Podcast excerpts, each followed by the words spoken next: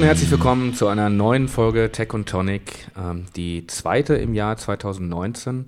Alle sind wieder gesund, es geht langsam in den Frühling, ähm, heute zwar wettermäßig noch nicht. Und ich sag mal als kleinen Disclaimer dazu, weil wir auch aktuelle Themen besprechen, wir nehmen heute am Montag auf. Was ist heute der Montag, der 19. oder so? Der 18.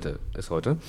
Ähm, und ich freue mich, dass Lena auch wieder da ist natürlich. Danke, Hallo, Henning. Lena. Du machst immer so, als wäre ich der Überraschungsgast, als wäre es so ein Zufall, dass ich hier aufgetaucht bin. Ähm, ich freue mich auch, Henning, dass du dabei bist, aber noch ja. viel mehr freue ich mich, dass äh, auf unseren Gast heute Abend. Und zwar haben wir eingeladen Lars Klingbeil, Generalsekretär der SPD. Muss man noch andere Titel bei dir ansagen? Bundestagsabgeordneter. Kann man, muss man nicht. Vielen Dank, dass ich hier sein darf. Hallo Lars, schön, dass du da bist. Ähm, wir müssen vielleicht auch als Disclaimer dazu geben, dass wir beide uns schon ein bisschen länger kennen. Wir ähm, beide sagst du jetzt und zeigst auf Lars und dich. Ja, das ist das Problem, weil wenn man nur einen Audiopodcast mhm. macht, ne? Mhm. Dass Lars und ich uns ein bisschen länger kennen. Aber äh, Lena, ihr kennt euch ja auch schon ein bisschen äh, über eine gewisse Zeit. Wir kennen uns ja aus, alle aus D64. Ähm, darüber reden wir bestimmt gleich auch. Aber wir starten natürlich den Podcast so ein bisschen wieder mit der Musikfrage und damit wir so ein bisschen reinkommen. Und äh, wir haben ja natürlich hier den Bundestagsrocker das ist ja, so wurdest du mal bezeichnet. Reichstagsrocker war die genaue ja, Bezeichnung in der Bildzeitung. Kann sich auch nur die Bild ausdenken, ne? Das war, als ich äh, 2005 in den Bundestag nachgerückt bin, damals in der Tat noch mit Augenbrauenpiercing. Ich glaube, ich war der erste Abgeordnete mit einem sichtbaren Piercing. Ähm, Gibt es denn welche mit einem nicht sichtbaren Piercing? Das, das äh, konnte ich nie. Also ich habe mich nie auf die Suche äh, begeben, das rauszukriegen. Ich habe immer nur gesagt, dass ich der Erste bin, bei dem man sehen kann. Und es gab damals in der Tat eine halbe Seite in der Bild Regionalausgabe Hannover mit der Überschrift der Reichstagsrocker, ähm, weil sie Fotos von mir mit Gitarre auf der Bühne entdeckten und die dann auch verwendet haben. Da hattest du ja auch noch eine Band, ne? Genau, die Band mh, hm, hatte ich sogar, also den Proberaum hatten wir, glaube ich, noch bis vor drei Jahren sogar. Also den mussten wir jetzt vor drei Jahren irgendwann mal räumen. Und wir haben es einfach nicht mehr geschafft, Musik zu machen. Aber warum machst du denn denn nicht mal das nächste Mal, wenn der nächste Bundestagswahlkampf ansteht, anstatt Roland Kaiser, machst du dann mal äh das, ähm, ich habe einmal im Parlament Musik gemacht bei einer Verabschiedung von einem Kollegen aus der Linkspartei, Paul Schäfer, der war bis 2013, glaube ich, verteidigungspolitischer Sprecher. Und dann haben wir in der Tat so eine ganz witzige Kombo gehabt. Da war Ecke Hoff von der FDP mit dabei, äh, um Noripur von den Grünen hat gerappt. Ähm, dann war von uns der Rainer Arnold, damals verteidigungspolitischer Sprecher, Paul Schäfer und ich. Und wir haben so sechs, sieben Songs gespielt im im Lüdershaus, das ist so ein Nebenhaus vom, äh, vom Bundestag. Und jetzt, das war der absolute Oberhammer, ich habe neulich die Jungs von Anmai Kantereit getroffen und die haben mir erzählt, dass sie damals als Schülerband quasi vor uns gespielt haben. Ah. Also ich kann heute mit voller Stolz sagen, dass Anmai Kantereit damals meine Vorband war. Nicht schlecht. Aber die Zeit, äh, jetzt noch selbst Musik zu machen, ist leider äh, doch sehr wenig. Ich habe eine Gitarre im Büro, ich habe eine zu Hause, sowohl hier in Berlin als auch in Munster, wo ich ja, wo ich ja eigentlich lebe und äh, spiele häufig abends noch, aber für eine Band reicht es nicht mehr. Was habt ihr denn für Musik gemacht eigentlich so? Was für eine Richtung war das? Äh, wir haben es beschrieben mit äh, Akustik-Rock, Distortion Pop. Das war so die Bezeichnung, die wir hatten. Super schwierig. Ich glaube, geprägt hat mich am Anfang damals ganz viel Fury in the Slaughterhouse. R.E.M. hat mich geprägt. Ähm, dann ging es aber irgendwann so in diese deutsche Richtung. Also nachher viel Hamburger Schule, Tokotronic, Sterne. Das waren die Sachen, die ich gehört habe. Ich habe die Songs geschrieben und ich habe auch die Texte geschrieben ähm, und das hat mich dann geprägt. Ja. Und, und worum ging es in den Songs so? Was war das Thema? Oder gab es unterschiedliche Themen? Oh, jetzt, jetzt nee, um er grinst jetzt gerade. Ich glaube, es geht dann so um alles, äh, was so durch den Kopf eines 20- äh, bis 25-Jährigen geht. Ganz viel Liebe, ganz viel Tragik, ganz viel Suche nach irgendwas. Also das waren so die Texte. Und kann ich das jetzt bei Spotify oder irgendwas noch hören? Nee, kannst du nicht. Es gibt nichts im Netz? Es oder muss ich mal richtig recherchieren? Also ich, ich habe mal recherchiert und ich habe nichts gefunden. Vielleicht bist du besser als ich, äh, was ich, was ich glaube ich, äh, sagen kann, dass du wahrscheinlich mehr Ahnung von Technik hast. Mal gucken, ob du es findest. Wie hieß die Band? Sleep in Silence. Sleeping Silence? Sleeping Silence. Das ist doch mal eine Aufgabe. Das sind jetzt zwei Rechercheaufträge. Einmal rauszufinden, wer noch alles irgendwelche äh, unverdeckten und verdeckten Piercings im Bundestag ja. hat und ähm, ob jemand irgendwelche schöne alten Gitarrenlieder von Lars ausfindig machen kann. Genau. Sehr schön. Viel Erfolg. Und der Piercing ist aber rausgekommen, ja? Das Piercing habe ich rausgenommen. Ähm, also ich war jetzt zehn Monate im Bundestag. Ich bin im Januar 2005 nachgerückt.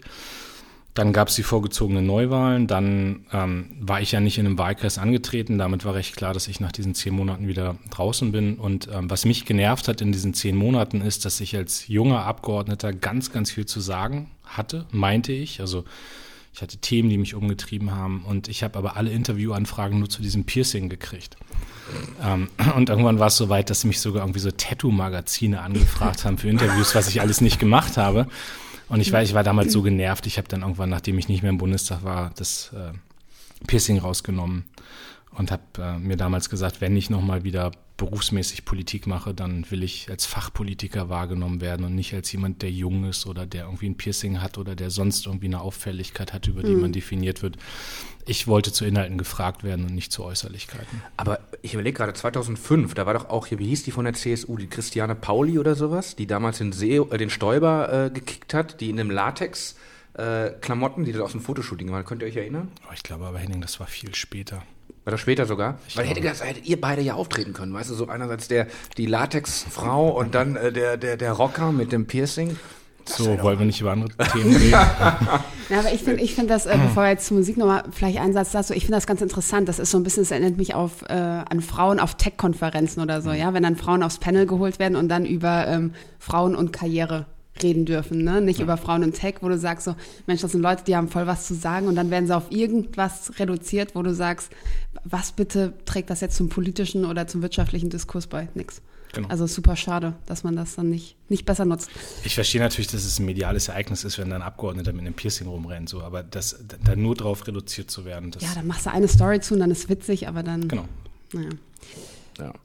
Ja, wir haben ja die Playlist und äh, deswegen, wenn du jetzt dann Sleeping Silence nicht bei Spotify ist, dann darfst du dir zwei andere Songs wünschen, die du gerne auf die Playlist packst und vielleicht auch sagen, warum du die, die auf die Playlist packst. Genau, ich wusste ja, dass ich äh, zwei Songs mitbringe und habe sehr lange überlegt ähm, und äh, zwei Songs, die ich gerade sehr viel höre. Das eine ist Fünf Minuten von Kitsch Creek und mit Crow und Anmai Kantereit und Trettmann.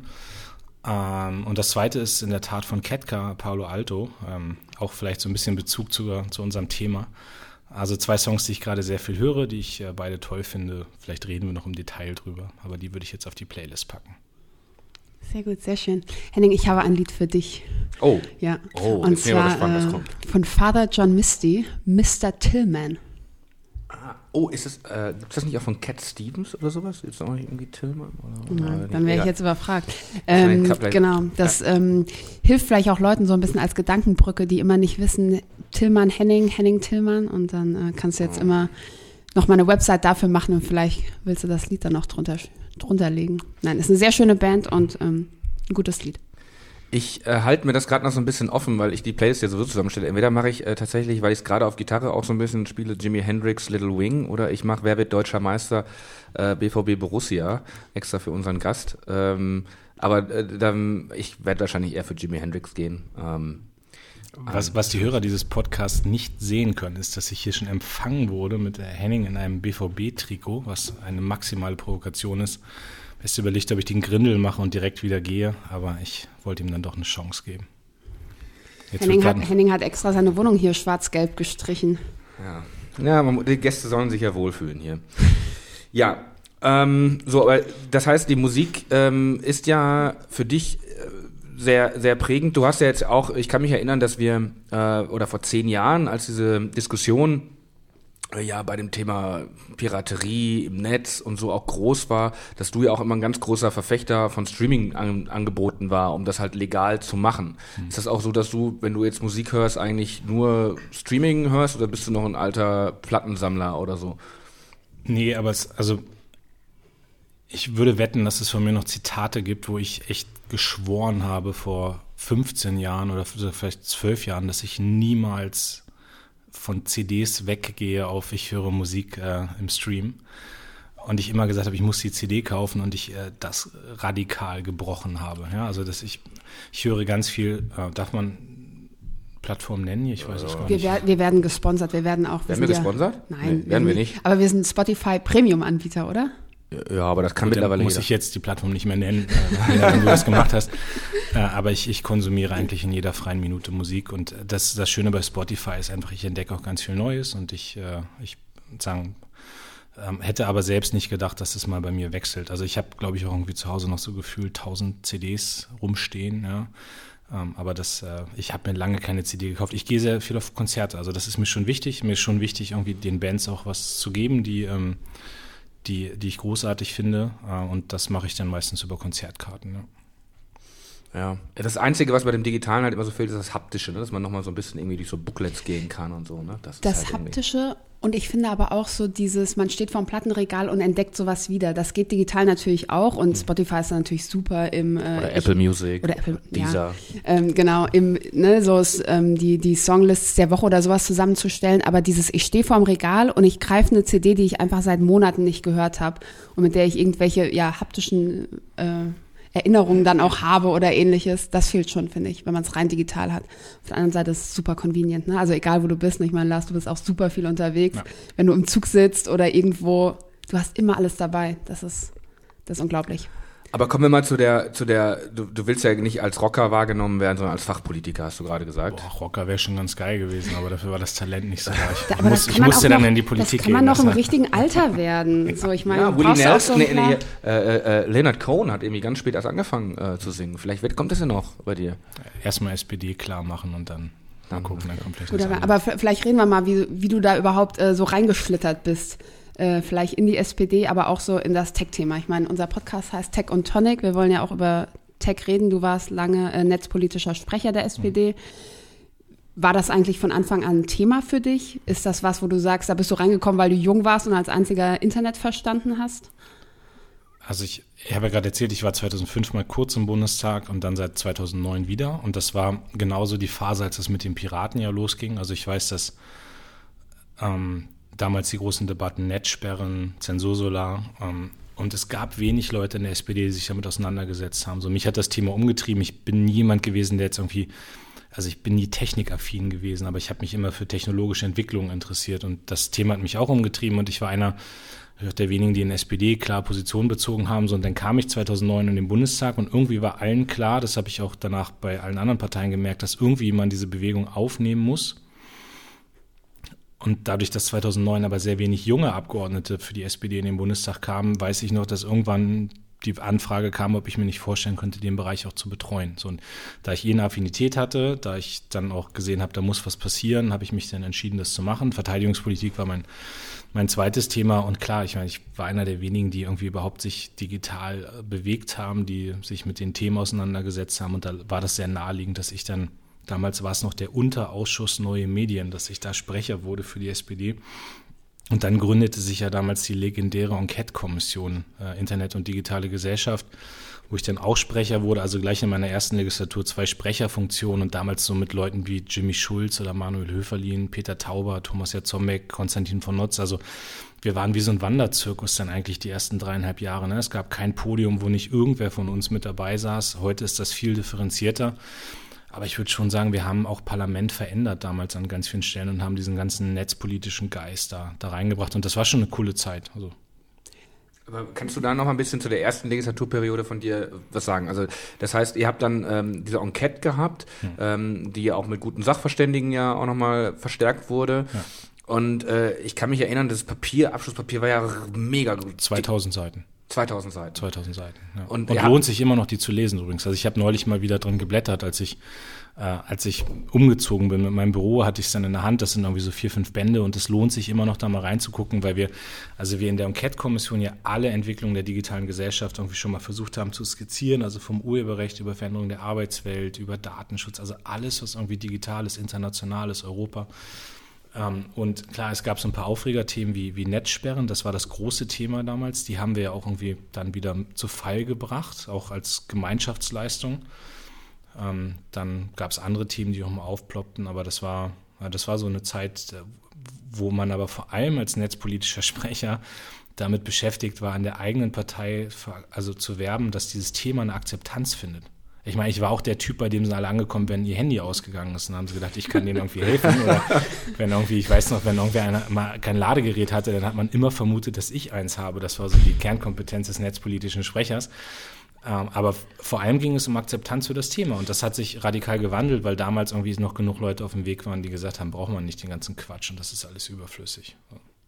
Und äh, es gab ja da auch damals schon ähm, den Kreativpakt. Das war auch in der gleichen Legislaturperiode, ne? Also dieses, diese, äh, mhm. wie hieß das? Kre Kreativpakt. Das kam dazu. Also das war so ein Jahr später ungefähr. Da weiß ich noch, musste ich dann irgendwann äh, rief Frank Steinmeier, der damals mein Fraktionsvorsitzender war, an und sagte, ich soll doch mal zu ihm ins Büro kommen und dann war ich da und dann sagt er, hätte da, er hätte eine Bitte und ähm, er hätte die Idee, das hat er dann also davor als Kanzlerkandidat formuliert gehabt mit Tim Renner, mit anderen, einen, einen sogenannten Kreativpakt, also ein Bündnis von Kreativen mit Politik, auch mit ganz bewusst mit der Digitalszene, um zu sagen, was muss man eigentlich machen, um, ja, um die Kreativwirtschaft, die Kreativszene in Deutschland zu stärken. Und und sein Gedanke war quasi, dass äh, Sigi Ehrmann, das war der damalige kulturpolitische Sprecher, dass ich als netzpolitischer Sprecher und Tim Renner, als damals noch, der war nicht in der Politik. Der auch schon hier beim Podcast war.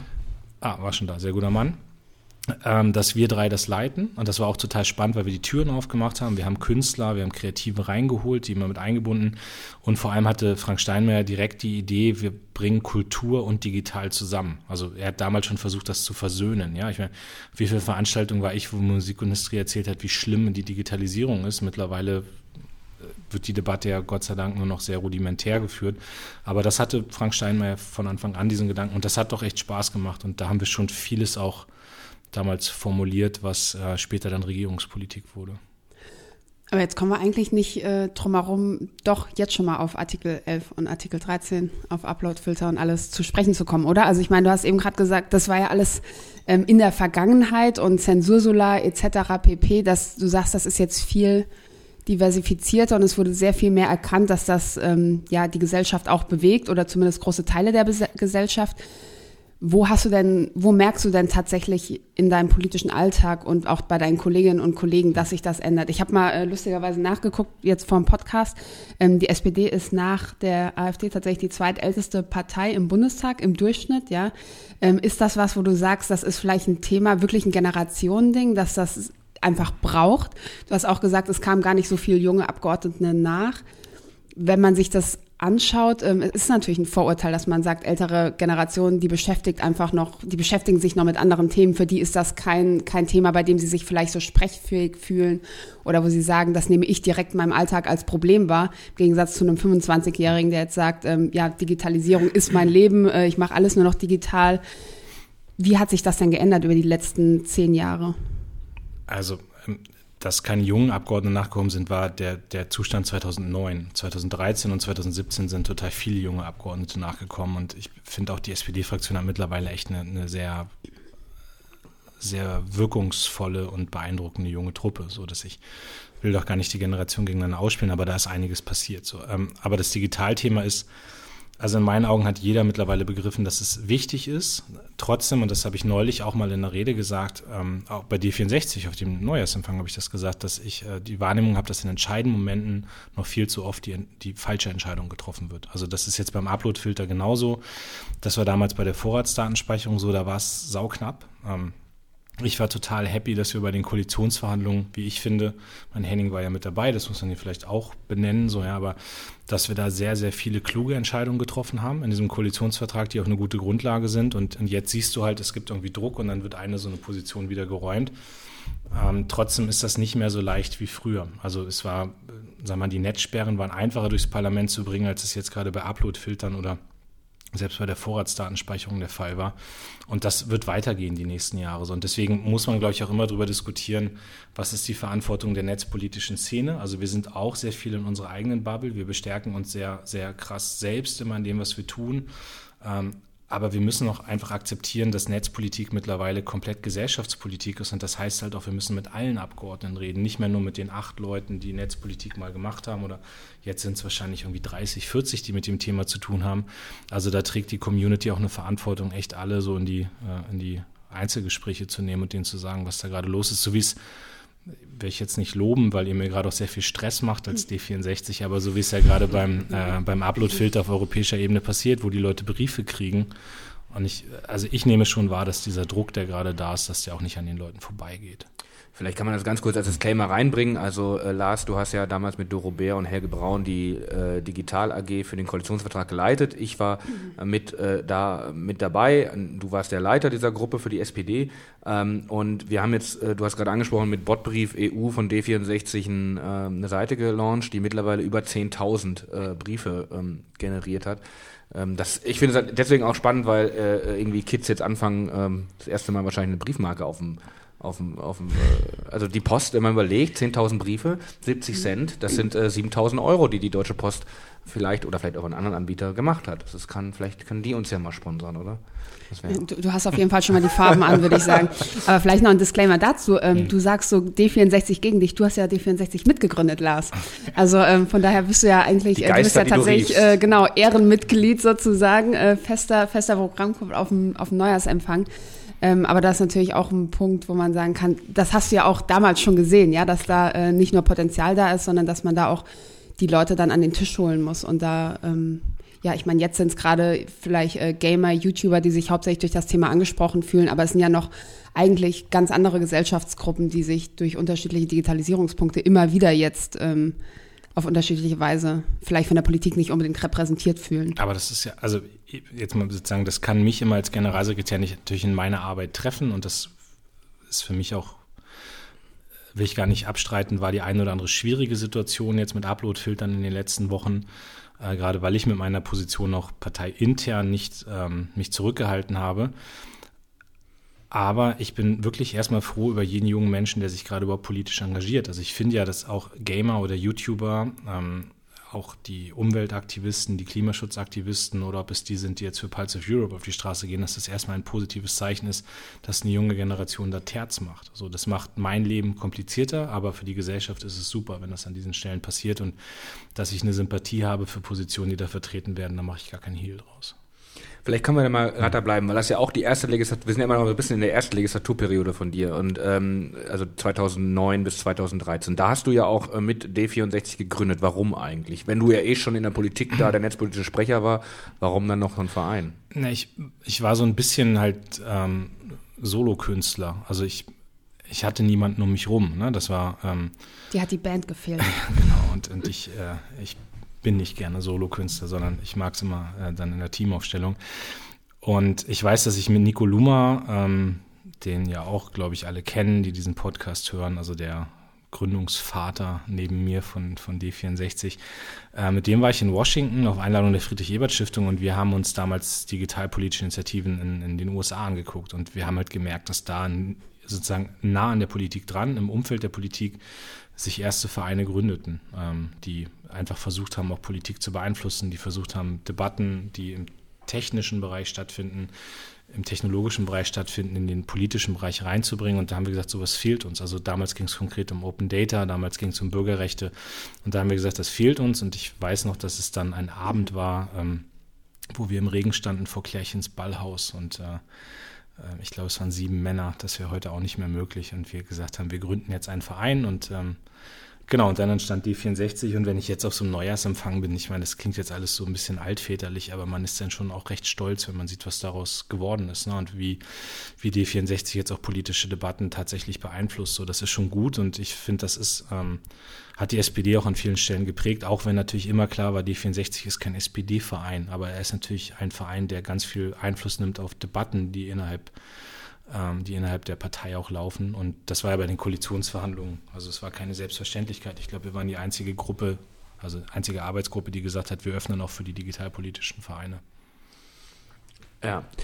Ähm, ich würde jetzt mal auf die nächste Legislatur springen, wenn das, wenn das okay ist. Oder hast du noch was nee, zu der? Tu das. Ähm, da, äh, das heißt, so habe ich das auch noch in Erinnerung. Ich kann mich erinnern, dass zwischen 2009 und 2000, also 2009 war für mich auch so die der Punkt, wo ich mich digitalpolitisch in, interessiert habe. Ich war schon länger SPD-Mitglied und so, aber ähm, 2009 war halt Zensursolar und das war für mich eigentlich der, der Startpunkt. Das ist vielleicht heutzutage Artikel 13 für andere so der Startpunkt. Kann ich mir gut vorstellen für viele Junge. ACTA die, kam zwischendurch noch. ACTA war Vorratsdatenspeicherung. Genau, aber bei mir war es halt äh, Zensursolar, genau. Und dann Jugendbindische Staatsvertrag war auch mal ein großes Thema. Da kann man sich auch, das ist jetzt, das ist auch dieses Bürokratiemonster. Aber übrigens, also ich meine, das meiste, also ACTA ist gestoppt worden.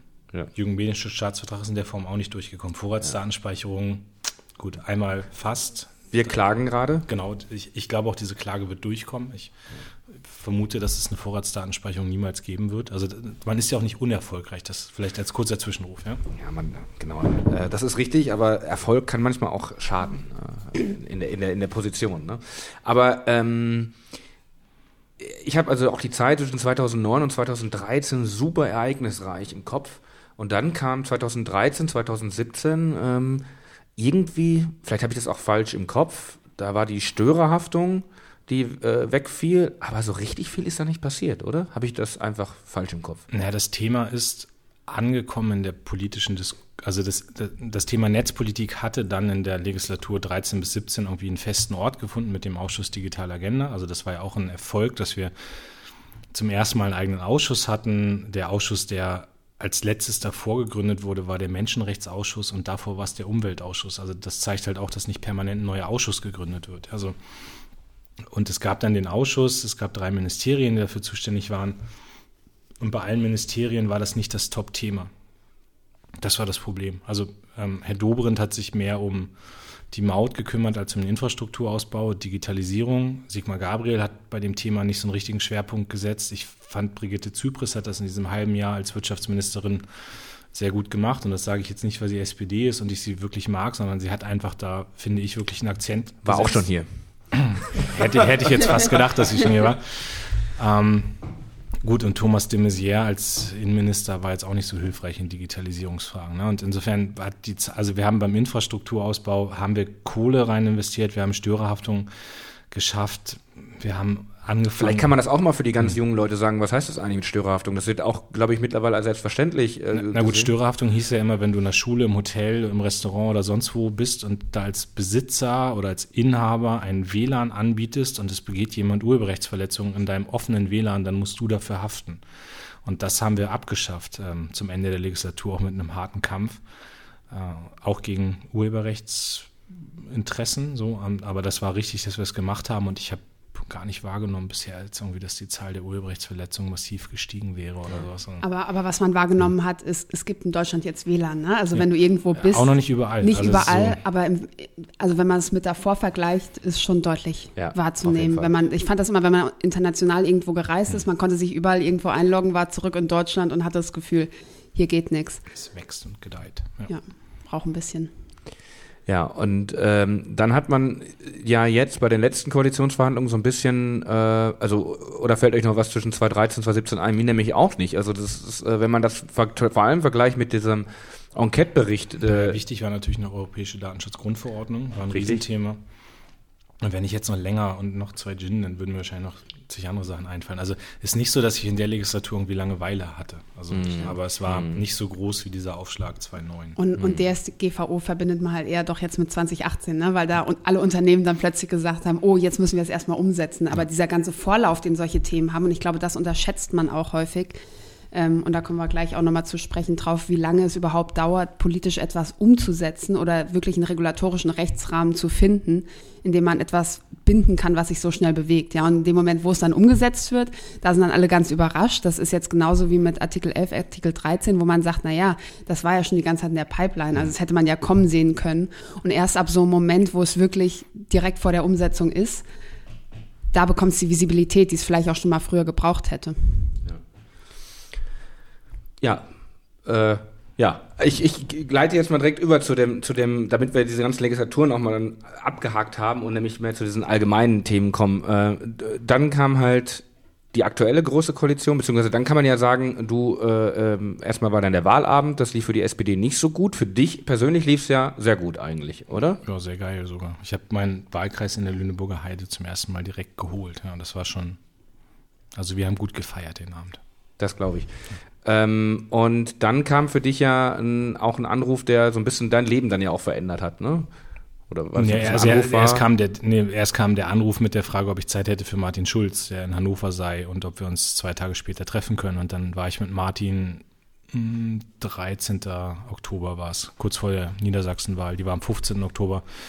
Waren wir essen abends im ähm, Hotel. Ich meine, du überlegst natürlich, was will der jetzt? So, und dann war Der war damals Parteivorsitzender der SPD. Genau. Ähm, Und ich wusste auch, dass er einen Generalsekretär sucht. Und dann war vielleicht naheliegend, dass äh, ich als jemand, der gerade frisch seinen Wahlkreis gewonnen hat, was ja auch wirklich in der Konstellation schon was Außergewöhnliches war, plus irgendwie der junge Modernisierer. Und dann war irgendwie mir auch klar, vielleicht fragt er dich das. Und irgendwann kam halt die Frage, ob ich Lust hätte, Generalsekretär zu werden. Und ich habe damals sehr blauäugig Ja gesagt, äh, weil ich auch ja, mir war klar, wir gehen in die Opposition, wir hauen auf Jamaika drauf, Christian Lindner ist ja so ein ganz gutes Opfer und äh, und dann äh, modernisiere ich nebenbei die Partei und das, äh, das war, das, damit hat er mich geködert. Ja, und dann kam hat, hat nicht so ganz geklappt. Ne? Und irgendwann merkte ich, der hat mir nicht die ganze Wahrheit erzählt, äh, was aber, glaube ich, Martin auch noch nicht bewusst war. Also es war, äh, ich war den Abend mit Martin Schulz in Nürnberg. Wir hatten so Regionalkonferenzen und wir saßen am Flughafen, flogen dann mit so einer kleinen Maschine nach Berlin und kurz vorm Start gab es eine erste SMS von einem Journalisten, der mir schrieb, äh, kann sein, dass das nicht funktioniert mit Jamaika. Ne? Und ich und ich merkte dann ja, da war ähm, wenig vorbereitet für diesen Fall. Also alle gingen davon aus, dass das klappt. Dann landeten wir, dann gab es die nächste SMS, die irgendwie lautete, nee, klappt doch. So, dann bin ich irgendwann ins Bett gegangen und als ich nachts mal wach wurde, weil ich Durst hatte, sah ich irgendwie so 30 SMS, 20 Anrufe auf meinem Handy und dann guckte ich und merkte, da ist gerade was passiert und das hat natürlich mein Leben dann komplett verändert. Also. Ich hatte, ich hatte mein Gefühl, dass das mit Jamaika scheitert, war schon ein bisschen eher, ähm, als Wolfgang äh, Kubicki ähm, Vizepräsident des Bundestages wurde. Und da habe ich mir gedacht, wieso wird jemand Vizepräsident des Bundestages, der eigentlich prädestiniert, prädestiniert wäre für einen Ministerposten? Ähm, also ich könnte mir, nicht, konnte mir nicht vorstellen, dass Wolfgang Kubicki nicht in die Bundesregierung reingeht. Klar, man könnte sagen, man zieht den wieder ab aus dem Vizepräsidentenamt. Was auch ein normales Verfahren wäre, dass du erstmal Leute ja, also, vielleicht hab, vielleicht war das, habe ich das da gar nicht richtig geblickt. Auf jeden Fall habe ich da getwittert, das kann ich auch mhm. gerne, ich verlinke es in den Show Notes, ähm, habe ich es getwittert, dass äh, das äh, äh, nicht klappen wird. Das war Anfang November und hat Erhard Schärfer, ein äh, Mitarbeiter von oder ein, ein, ein Journalist von Phoenix, auch Dortmund-Fan, das ehrt ihn, hat dann äh, ge, ähm, äh, dagegen geschrieben, ich wette dagegen Kasten Bier und dann habe ich halt auch den Kasten Bier äh, gewonnen gegen Erhard Schärfer, weil er meinte, das klappt mit Jamaika. Aber vielleicht hat es einfach ein Gefühl, also dementsprechend ähm, für dich hat sich dann ähm, so hingegen geändert, dass du auf einmal dann Regierungs- äh, bzw. Koalitionsverhandlungen machen musstest und die Partei davon überzeugen, dass die GroKo doch so doch nicht so schlecht ist. Ja, erstmal muss ich ja mich selbst davon überzeugen. Also ich, ich, ich, ich äh, machte, also das gehört ja zur Wahrheit dazu. Ich habe am Wahlamt auch gesagt, wir gehen in die Opposition. So und dann standest du aber gefühlt vor diesen zwei Möglichkeiten, entweder Neuwahlen oder wir versuchen es wenigstens. So und dann habe ich gesagt, nee, komm, dann jetzt probieren. So und dann, dann war auch klar, ähm, wir verhandeln jetzt sehr hart. Und für mich war es natürlich so ein, ein Sprung mit Anlauf ins kalte Wasser, weil ich bin irgendwie am 8. Dezember, glaube ich, gewählt worden. Das war der Samstag auf dem Bundesparteitag. Und am Montag saß ich halt bei Peter Altmaier in der Wohnung und wir haben, wir haben die Sondierung vorbereitet. So, und dann sitzt du da als jemand, der acht Jahre netzpolitischer Sprecher war und noch irgendwie ein paar Jahre Landesgruppenvorsitzender und du sitzt gegenüber dem Chef des Bundeskanzleramtes und musst mit dem jetzt quasi auf Augenhöhe Koalitionsverhandlungen führen. Äh, Sondierungsverhandlungen waren das ja am Anfang auch nur. Und da musste ich schon, also da habe ich sehr viel gelernt, aber das hat mich auch ziemlich gefordert in der Zeit, weil mir auch klar war, natürlich, du darfst dir keinen Zentimeter abgeben und du darfst nicht zu viel äh, denen entgegenkommen und du musst am Ende auch die SPD überzeugen, was auch wieder ein gutes Druckmittel war, ne, um in den Verhandlungen sehr hart zu sein. Und ähm, wenn man den Koalitionsvertrag sieht am Ende, dann bin ich doch recht stolz drauf, was da so alles drin gelandet ist. Hm. Du hast ja dann, äh, du hattest ja dann auch eine Doppelaufgabe. Du musstest ja einerseits äh, das große Ganze irgendwie im Blick halten, aber auch dann die Digitalgruppe äh, leiten. Vielleicht ohne, dass wir jetzt da ins große Detail gehen, aber ähm, damit wir auch diese Legislatur, die aktuelle Legislaturperiode so ein bisschen abgehakt haben. Ähm, was, was, was war denn bei den Koalitionsverhandlungen so ein bisschen, ob es jetzt digital war oder nicht digital, so vielleicht prägende Momente oder vielleicht kannst du ja hier auch was erzählen, was äh, noch nie jemand gehört hat. Noch nie jemand gehört hat. Na, also bei digital Die Mandarinengeschichte kennt ja gleich jeder.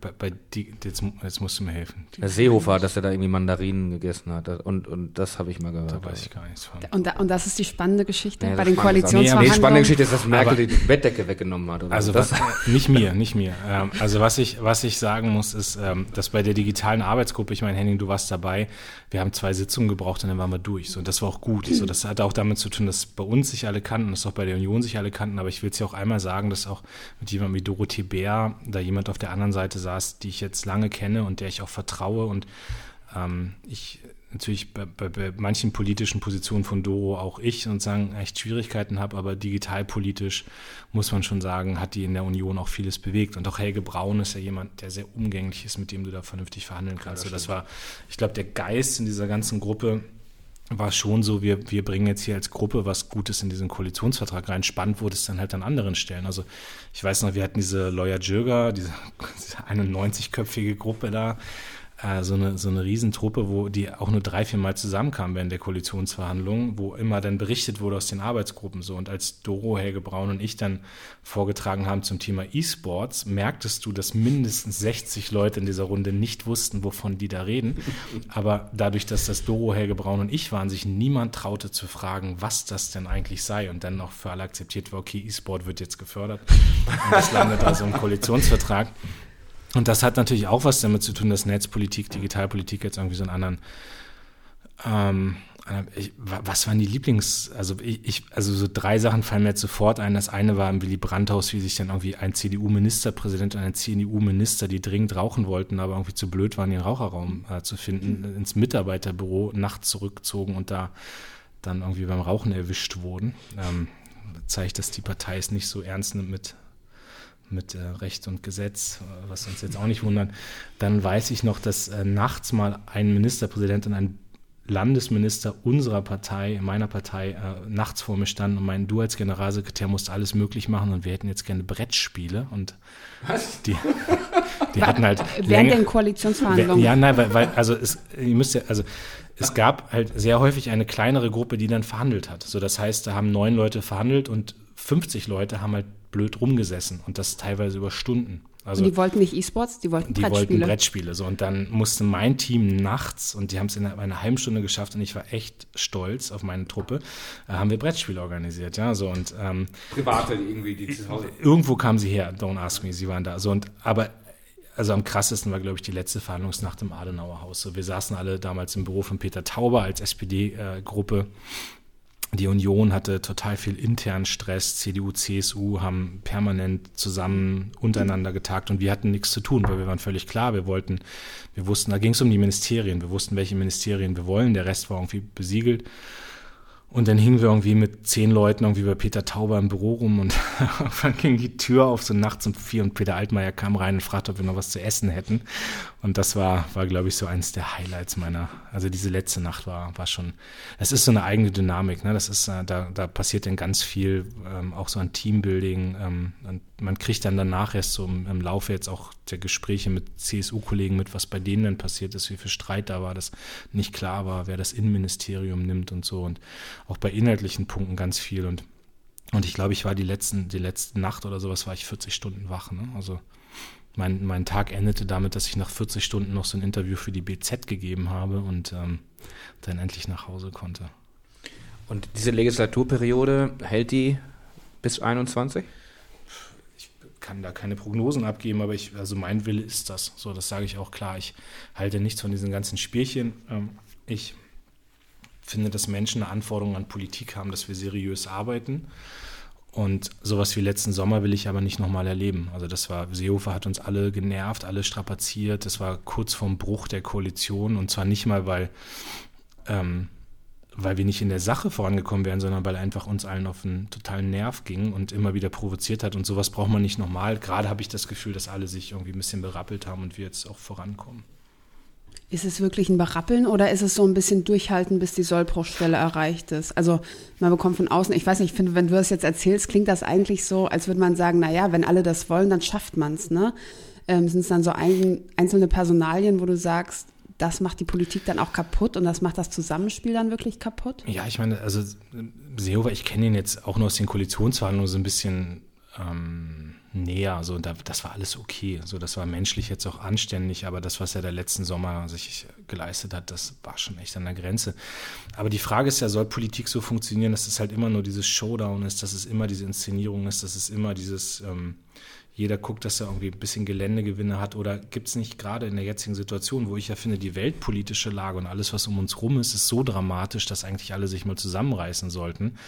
ähm, dass wir auch eine verdammte Pflicht haben, dass dieses Land vernünftig regiert wird und dass es vernünftig geführt wird. Und ich meine, guckt nach Großbritannien, guckt nach Polen, guckt nach Ungarn, guckt irgendwie, was auf dieser Welt los ist. Ich bin, ich liebe die USA, ja, aber ich meine, jetzt ist Trump irgendwie da der Präsident. Ja, ich, das sind alles so Punkte, wo, wo, ich sage, haben wir nicht eigentlich eine Pflicht, dass es hier vernünftig läuft? Und, und du hast unterschiedliche Politikmodelle. Das eine ist auch, wir gehen völlig auf diese Inszenierungsebene und wir machen auch Klamauk oder wir reißen uns am Riemen und arbeiten hier vernünftig. Und da kann ich alle nur zu ermahnen. So, und wenn man irgendwann feststellt, nach zwei Jahren, drei Jahren, dass es nichts mehr gibt, was einen gemeinsam trägt, dann muss man das miteinander bereden. Aber gerade kann ich für die SPD nur sagen, wir haben noch genug vor. Also Grundrente, Befristung, andere Themen. Und ich würde mir auch wünschen, dass wir viel stärker noch auf diese Zukunftskomponente drauf gehen. Also wir reden vielleicht nur über künstliche Intelligenz, so da passiert ganz viel in der Welt gerade. Und wo ist Deutschland eigentlich, ja? Das, ach, du bist ja, du überleitest ja besser als Markus Lanz, du. Mein sagen, lieber nimmst Mann. uns alles vorab. Machst du die Moderation? Ich wollte jetzt, ich wollte jetzt hast, wegkommen hast von paar, diesem. Äh nee, nee, ist ja auch gut. Das passt nee, ja wunderbar. Ist wirklich ein super Übergang. Ähm, Vision. Was ist denn die Vision der Zukunft? Also was ist denn, wenn wir so über technologische Themen jetzt sprechen? Künstliche Intelligenz ist natürlich ein großes Buzzword. Die 64 hat sich dem jetzt auch schon gut gewidmet. Ähm, heute mussten wir gerade im Handelsblatt lesen, dass ähm, Olaf Scholz jetzt doch nicht so viel Geld scheinbar rausrücken möchte für ähm, Forschung und Entwicklung in Deutschland. Aber ich nehme die SPD da gerade noch so ähm, sehr zögerlich dann auch wahr. Also dass es ähm, weniger darum geht. Ich meine, Andrea Nahles hat mit Zukunft der Arbeit natürlich auch was sehr Umfängliches vorgelegt. Vielleicht willst du darauf nochmal eingehen. Aber mir fehlt so ein bisschen diese Vision, dieses Deutschland will da vorankommen. Wir müssen jetzt nicht China spielen, die sagen, wir wollen KI-Supermacht werden bis 2030. Das sind auch komplett andere Staatsverhältnisse, mit denen wollen wir nicht tauschen wollen. Womit sie auch gerade scheitern, also ist meine Wahrnehmung. Ne? Also sie haben diesen hohen Anspruch, aber sie kriegen es nicht umgesetzt. Aber jetzt habe ich unterbrochen. Nee, aber und selbst wenn du, dich, wenn du dir anschaust, wie sie es umsetzen wollen, sind das ja auch keine Bedingungen, wo wir sagen, wir wollen, ähm, wir wollen, dass über unsere Köpfe hinweg irgendwelche äh, Citizen Scores oder was ähnliches eingeführt werden. Also, aber dennoch, wenn man sich anschaut, wie man sich nach vorne bewegen könnte, nehme ich Deutschland da einfach nicht sehr als visionär oder als sehr aktiv wahr. Es geht immer eher so ein bisschen um Patching. Also wie schaffen wir es, mit einem Problem umzugehen, das wir jetzt mhm. haben, wie schaffen wir es zu reparieren, aber weniger darum zu sagen, da wollen wir wirklich 2030 stehen oder da mhm. wollen wir 2025 stehen. Ich nochmal eine Sekunde gerade oder eine Minute länger ausholen, weil, weil das, was die SPD gerade macht, nämlich auf den Aspekt des gesellschaftlichen Zusammenhalts zu setzen, ist für mich die unabdingbare Voraussetzung dafür, dass dieser Zukunftsentwurf und Aufbruch über funktionieren kann. Also ich nehme einfach wahr, aus ganz vielen Kontakten, die ich im Wahlkreis habe, jetzt auch wenn ich unterwegs bin, die Leute haben Angst vor Zukunft an vielen Stellen. Und das müssen wir auch, also wir drei ticken, glaube ich, sehr gleich über die ganzen Entwicklungen, die da sind. Wir finden das alles super, wir haben total Bock auf Fortschritt, wir finden Europa tierisch ähm, wir haben keine Angst vor Veränderung, uns geht das meistens nicht schnell genug sogar. Ja? So, und es gibt aber auch die anderen, und das sind nicht wenige, die halt sagen, das, was die letzten 20 Jahre war, überfordert mich schon. Und, und deswegen ist es, glaube ich, wichtig, dass alle merken, sie können sich auf den Staat verlassen und sie können sich auf Gesellschaft verlassen. Und also so ein Thema wie Grundrente hat für mich ganz viel mit Fortschritt und Digitalisierung zu tun, weil es erstmal dafür sorgt, dass alle sagen, hier wird sich um mich gekümmert und meine Lebensleistung wird respektiert. Und ich will keine Verhältnisse, wo, wo wir als die Fortschrittlichen sagen, wir müssen noch schneller in die Zukunft gehen und wir aber einen Teil der Gesellschaft vergessen. So, also meine These ist wirklich, dass Zukunft braucht Zusammenhalt. Ja? Also um das auf drei Wörter mal zu bringen. Und deswegen ist diese ganze Staatsfrage und das Soziale für mich total wichtig. Und jetzt kommt aber das andere, dass ich sage, Zusammenhalt ist ja kein Selbstzweck, sondern das ist auch die Voraussetzung dafür, dass wir nach vorne marschieren können. Und da passiert halt gerade aus meiner Sicht viel zu wenig. Also das betrifft Europa, das betrifft Digitalisierung. Ich finde, dass wir in der ganzen KI-Frage eher in so einer Zuschauerrolle sind. Also ich bin ähm, ich bin da auch unseren Leuten sehr dankbar, also Hubertus Heil namentlich, der in dieser KI-Strategie am Ende überhaupt nochmal diesen ganzen Faktor Arbeitswelt reinformuliert hat, sonst wäre er da gar nicht drin gewesen. Aber das ist halt viel zu wenig, ja. Und, und ähm, ich habe das zugespitzt ja immer mal gesagt, in, in der Woche, wo irgendwie Macron seine KI-Strategie, die ich wirklich gut finde, formuliert, stellt Andi Scheuer eine Funkloch-App vor. Und das, das zeigt halt, wir sind gar nicht mehr in der Lage, groß zu denken, also nach vorne zu gehen. Und, und da würde ich mir halt wünschen, und das muss auch der Anspruch der SPD sein, wir schaffen jetzt das Fundament, wir schaffen gesellschaftlichen Zusammenhalt und jetzt aber mal sich zu vergegenwärtigen, dass andere Länder gerade davonziehen, was in anderen Ländern passiert, dass wir hinten dran sind, dass wenn wir aber bei KI nicht vorankommen, wir auch Wohlstand, Arbeitsplätze, wirtschaftliches Wachstum, das ist alles nicht Gott gegeben. So, das ist nicht Gott gegeben und, und das ist, glaube ich, das, was wir alle mal raffen müssen, dass der Status quo, also die Fixierung auf den Status quo wird am Ende dazu führen, dass wir ganz viel verlieren. Du hast jetzt äh, viele Punkte angesprochen, wie du diesen quasi diesen, diesen, das unterste Level oder ja, anders gesagt, das Sicherheitsnetz für viele Leute schaffst. Also Grundrente, Sicherheitsnetz ist vielleicht das falsche Wort, aber den, den Mindeststandard, was jeder haben kann, ohne Angst zu haben, dass ihm mhm. das weggenommen wird. Jetzt ist das natürlich quasi die notwendige Bedingung, aber nicht die hinreichende Bedingung. Nämlich die hinreichende Bedingung ist ja dieser große Schritt mehr.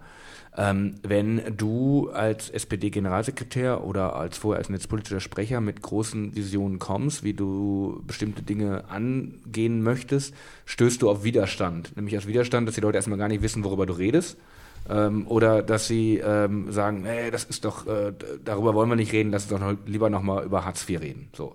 Ähm, wie meinst du oder wie schaffst du diesen Switch dazu, dass diese Themen auch überhaupt diskutiert werden und dass man nicht immer wieder zurückguckt und Themen von gestern und so, weil das ist das, was, was wir ja auch häufig kommen. Also wenn man Glück hat, wird über Themen von heute gesprochen, aber ganz häufig wird über Themen von gestern gesprochen. Ich fordere die Leute schon. Also ich bin auf keiner SPD-Veranstaltung, wo ich nicht über künstliche Intelligenz rede und da ist mir dann ziemlich egal, ob ich auf einer Juso-Veranstaltung, auf einer D64 ist keine SPD-Veranstaltung, aber auf einer digitalpolitischen Veranstaltung oder ob ich in einem Unterbezirk sonst wo bin. Also ich rede davon und ich will auch, dass die Leute sich damit auseinandersetzen und, und vor allem wünsche ich mir, dass man einfach begreift, in welch großen Veränderungen wir sind. Also meine These ist wirklich, wenn wir die nächsten zehn Jahre, vielleicht sogar noch kürzer, nicht weitreichende Entscheidungen treffen, im Bildungssystem, bei Investitionen, bei Datenpolitik, bei Arbeitsmarktpolitik, dann werden wir Anschluss verlieren. Bleiben wir mal bei Bildung. Was ist mhm. denn so deine Vision eigentlich, wenn man Digitalisierung und Bildung äh, betrachtet? Was müsste sich da ändern? Also ich, also sagen, ich finde gut, dass wir jetzt den Digitalpakt auf den Weg gebracht haben. Ne? Da ist natürlich ein bisschen das, was Lena vorhin an einer anderen Stelle gesagt hat, dass das dauert jetzt, bis das Geld da ist, aber da kann Bundespolitik jetzt erstmal wenig für, aber wir haben jetzt diesen Schritt gemacht. Aber ich würde mir halt wünschen, dass das Unterricht sich radikal verändert, also Lehrpläne überarbeitet werden, dass die Lehrerausbildung sich verändert, dass ähm, die klassischen Unterrichtsformen sich auch verändern, also hin zu mehr Projektarbeit. So, das sind alles Punkte, die man machen kann. Dafür brauchst du aber eine Offenheit im Kollegium. So, und wenn ich, wenn ich mir, ich kann immer nur ein Beispiel aus meinem Wahlkreis auch nennen. Ich habe eine Apple-Modellschule. So, das ist, das kann man immer falsch finden, dass es eine Abhängigkeit von Apple ist, aber da hat Apple irgendwann mal die Kooperation angefangen. Da hat jede Schülerin, jeder Schüler ein MacBook oder ein iPad. So, und da gibt es ein junges Kollegium, die machen ganz viel, die setzen das in jedem ist übrigens eine, eine Haupt- und Realschule, also ist jetzt kein Gymnasium, die setzen in jedem Unterrichtsfach das irgendwie mal irgendwann ein, also Digitalisierung. Und ich habe halt auch noch die Schule, wo es irgendwie einen Computerraum mit drei PCs gibt, von denen zwei funktionieren, wenn man Glück hat. Und, und das ist das, was erstmal als erstes geändert werden muss. Also ich, ich finde, ähm, dass der Staat dafür verantwortlich ist, dass alle jungen Leute in ihrer Schullaufbahn auf das digitale Zeitalter vorbereitet werden. Das darf nicht abhängig sein von der Frage, kommst du aus einem digital affinen, reichen Elternhaus oder nicht. So, und da, da, sind natürlich diese 5 Milliarden äh, Bildungsdigitalpakt sind jetzt ein großartiger Anfang. Das darf man doch überhaupt nicht kleinreden. Aber das reicht nicht, um wirklich die Bildungslandschaft dann radikal zu verändern. Und wenn man daran denkt, also ist ja gut, wenn man jetzt bei den jetzigen Schülern anfängt. Das ist ja auch ähm, das der wichtigste erste Schritt. Aber wenn du jetzt auch sagst, du bist bei dir im Wahlkreis zum Beispiel auf Veranstaltungen, da sind Leute, die sind ähm, vielleicht seit 20, 25 Jahren in ihrem Beruf, haben jetzt Angst davor, dass ihnen künstliche Intelligenz irgendwie durch Automatisierung den, den Beruf abnimmt. Und zu denen sagt man jetzt, ja, dann müsst ihr euch halt weiterbilden. Ne? Also dann müsst ihr jetzt dafür sorgen, dass ihr da ähm, einfach ahead of the curve bleibt. Ähm, macht doch mal so einen Online-Coding-Kurs, kann man alles super machen. Ähm, ich stelle mir vor, das kommt nicht gut an. Also ich stelle mir vor, dass genau das erzeugt ja dann diese Unsicherheit. Also Schülern heute was beibringen ist eine Sache, ja. Die lernen, das ist ihr Job. Aber wie erklärt man, ähm, weiß ich nicht, äh, einer alleinerziehenden Mutter, die 40 Jahre alt ist, äh, vielleicht zwei Jobs hat, dass sie sich jetzt mal so auf künstliche Intelligenz einstellen muss und ein bisschen was dazu lernen muss? Aber da bin ich ja wieder bei genau diesem Zusammenhaltsthema. Also wenn ich jetzt der alleinerziehenden Mutter sage, boah, das wird alles ganz schlimm und du musst jetzt mal gucken, wie du da durchkommst und ich drücke dir jetzt die Daumen und ich wünsche dir viel Glück. Ja, so ich stehe, also du schaffst das. Genau, Chaka. Ähm, dann ist das, das ist FDP. So SPD muss aber sein zu sagen, pass auf, wir wissen, das wird eine echt schwierige Zeit, aber wir ändern jetzt die Rahmenbedingungen so, dass wir da gemeinsam gut durchkommen. Der Staat steht an deiner Seite und fürchtet euch nicht. So, ja, also, und das ist genau das, was wir zum Beispiel in unserem neuen Sozialstaatskonzept jetzt ja machen. Also ich, ich sagen immer alle, das ist getrieben von der Frage, kommt man von Hartz IV und Agenda weg. Aber das eigentlich Entscheidende ist doch, dass wir sagen, wir, wir gucken jetzt, wie muss ein Sozialstaat aussehen, der zum Beispiel ganze Berufsbranchen betreut, die durch Digitalisierung wegfallen können. Also früher, also nochmal anders, was mir immer vermittelt wurde, ist, wenn du dich anstrengst und wenn du gut bist und wenn du dich qualifizierst, dann wirst du immer einen Job haben. Heute ist meine These, kannst du in vielen Bereichen gut sein und dich qualifizieren und anstrengen und trotzdem kommt irgendwann die Automatisierung und haut deinen Job weg. So, ich habe das neulich bei Anne Will mal sehr deutlich auf die Dolmetscherbranche bezogen gesagt. So, das führte zu einem Shitstorm, mein erster, den ich hatte von den Dolmetschern, die ich auch gar nicht verletzen wollte damit oder die ich gar nicht treffen wollte. Ähm, ich habe mich jetzt auch mit deren Berufsverband und so getroffen und wir haben echt gute Gespräche gehabt und die haben mir alles erzählt, was da im Bereich der Digitalisierung stattfindet und habe meine Position jetzt auch so ein bisschen revidiert, aber trotzdem glaube ich noch, wird das viele Arbeitsplätze vernichten in dem Bereich und das heißt, du kannst noch so gut sein, trotzdem ist der Job weg. Und dann zu sagen, du rutschst innerhalb von zwölf Monaten in Hartz IV, verlierst dein Haus, dein Vermögen wird angerechnet, sonst wie, das ist doch die große Angst, die da ist. Und deswegen muss der Staat ganz anders agieren. Und wenn ich mich so ausrichte und den Leuten sage, pass auf, das wird ein Wandel, aber ihr müsst uns vertrauen, wir gehen diesen Weg zusammen und wir haben dafür politische Vorkehrungen getroffen, dann kriege ich die alleinerziehende Mutter eher überzeugt davon, dass wir das machen müssen, als wenn ich einfach ihr das so hinschmeiße und sage, guck mal, wie du zurechtkommst. Und jetzt haben wir ja nicht nur die, deren Jobs vielleicht durch Automatisierung sehr stark verändert werden ne, oder gar wegfallen. Ähm, ich habe heute dein Instagram-Video gesehen. Ähm, du warst auf dem, was war das, Kongress der Paketzusteller. Ja. Ähm, Betriebsversammlung. Ähm, Betriebsversammlung der Paketzusteller. Für mich sind so Paketzusteller, ähm, das ist, ich habe da eine ganz eigene Bindung zu. Ich habe den weltbesten Paketzusteller bei mir zu Hause im Prenzlauer Berg. Und das ist tatsächlich so, der hat, ne, der kennt meinen Namen, irgendwie, der sieht, ob ich dann da bin oder nicht, quatsch kurz mit mir, super nett. Und ich habe jedes Mal, wenn ich was bestelle, habe ich ein schlechtes Gewissen, weil ich so denke, boah, der hat so eine Ladung, der arbeitet Montag bis Samstag, der arbeitet richtig durch, das ist ein harter Job und ähm, der muss halt arbeiten, bis diese Pakete weg sind. Gleiches sehe ich dann abends, wenn ich mit dem Fahrrad nach Hause radle, wenn ich an den Rewe-Lieferdiensten vorbeifahre, wenn ich an den äh, Deliveroo äh, oder was gibt's das noch? Gibt's noch Deliveroo oder Foodora-Fahrern vorbeifahre. Das sind ja einfach ganz neue Berufsgruppen, die entstanden sind, wo man sagen kann, ähm, ist doch super, ne? Da entstehen jetzt neue Arbeitsbereiche, da werden ganz neue Arbeitsplätze auch geschaffen, auch für Leute, die vielleicht ähm, nicht so privilegiert waren, äh, fünf verschiedene Sachen mal zu studieren und sich einen großen äh, Bildungsvorschuss zu verschaffen, sondern die auch spontan dann einsteigen können. Wir wissen noch, äh, irgendwie im Silicon Valley haben alle Uber-Fahrer total begeistert davon berichtet, wie toll und frei sie sind, dass sie sich jetzt so nebenbei was verdienen können.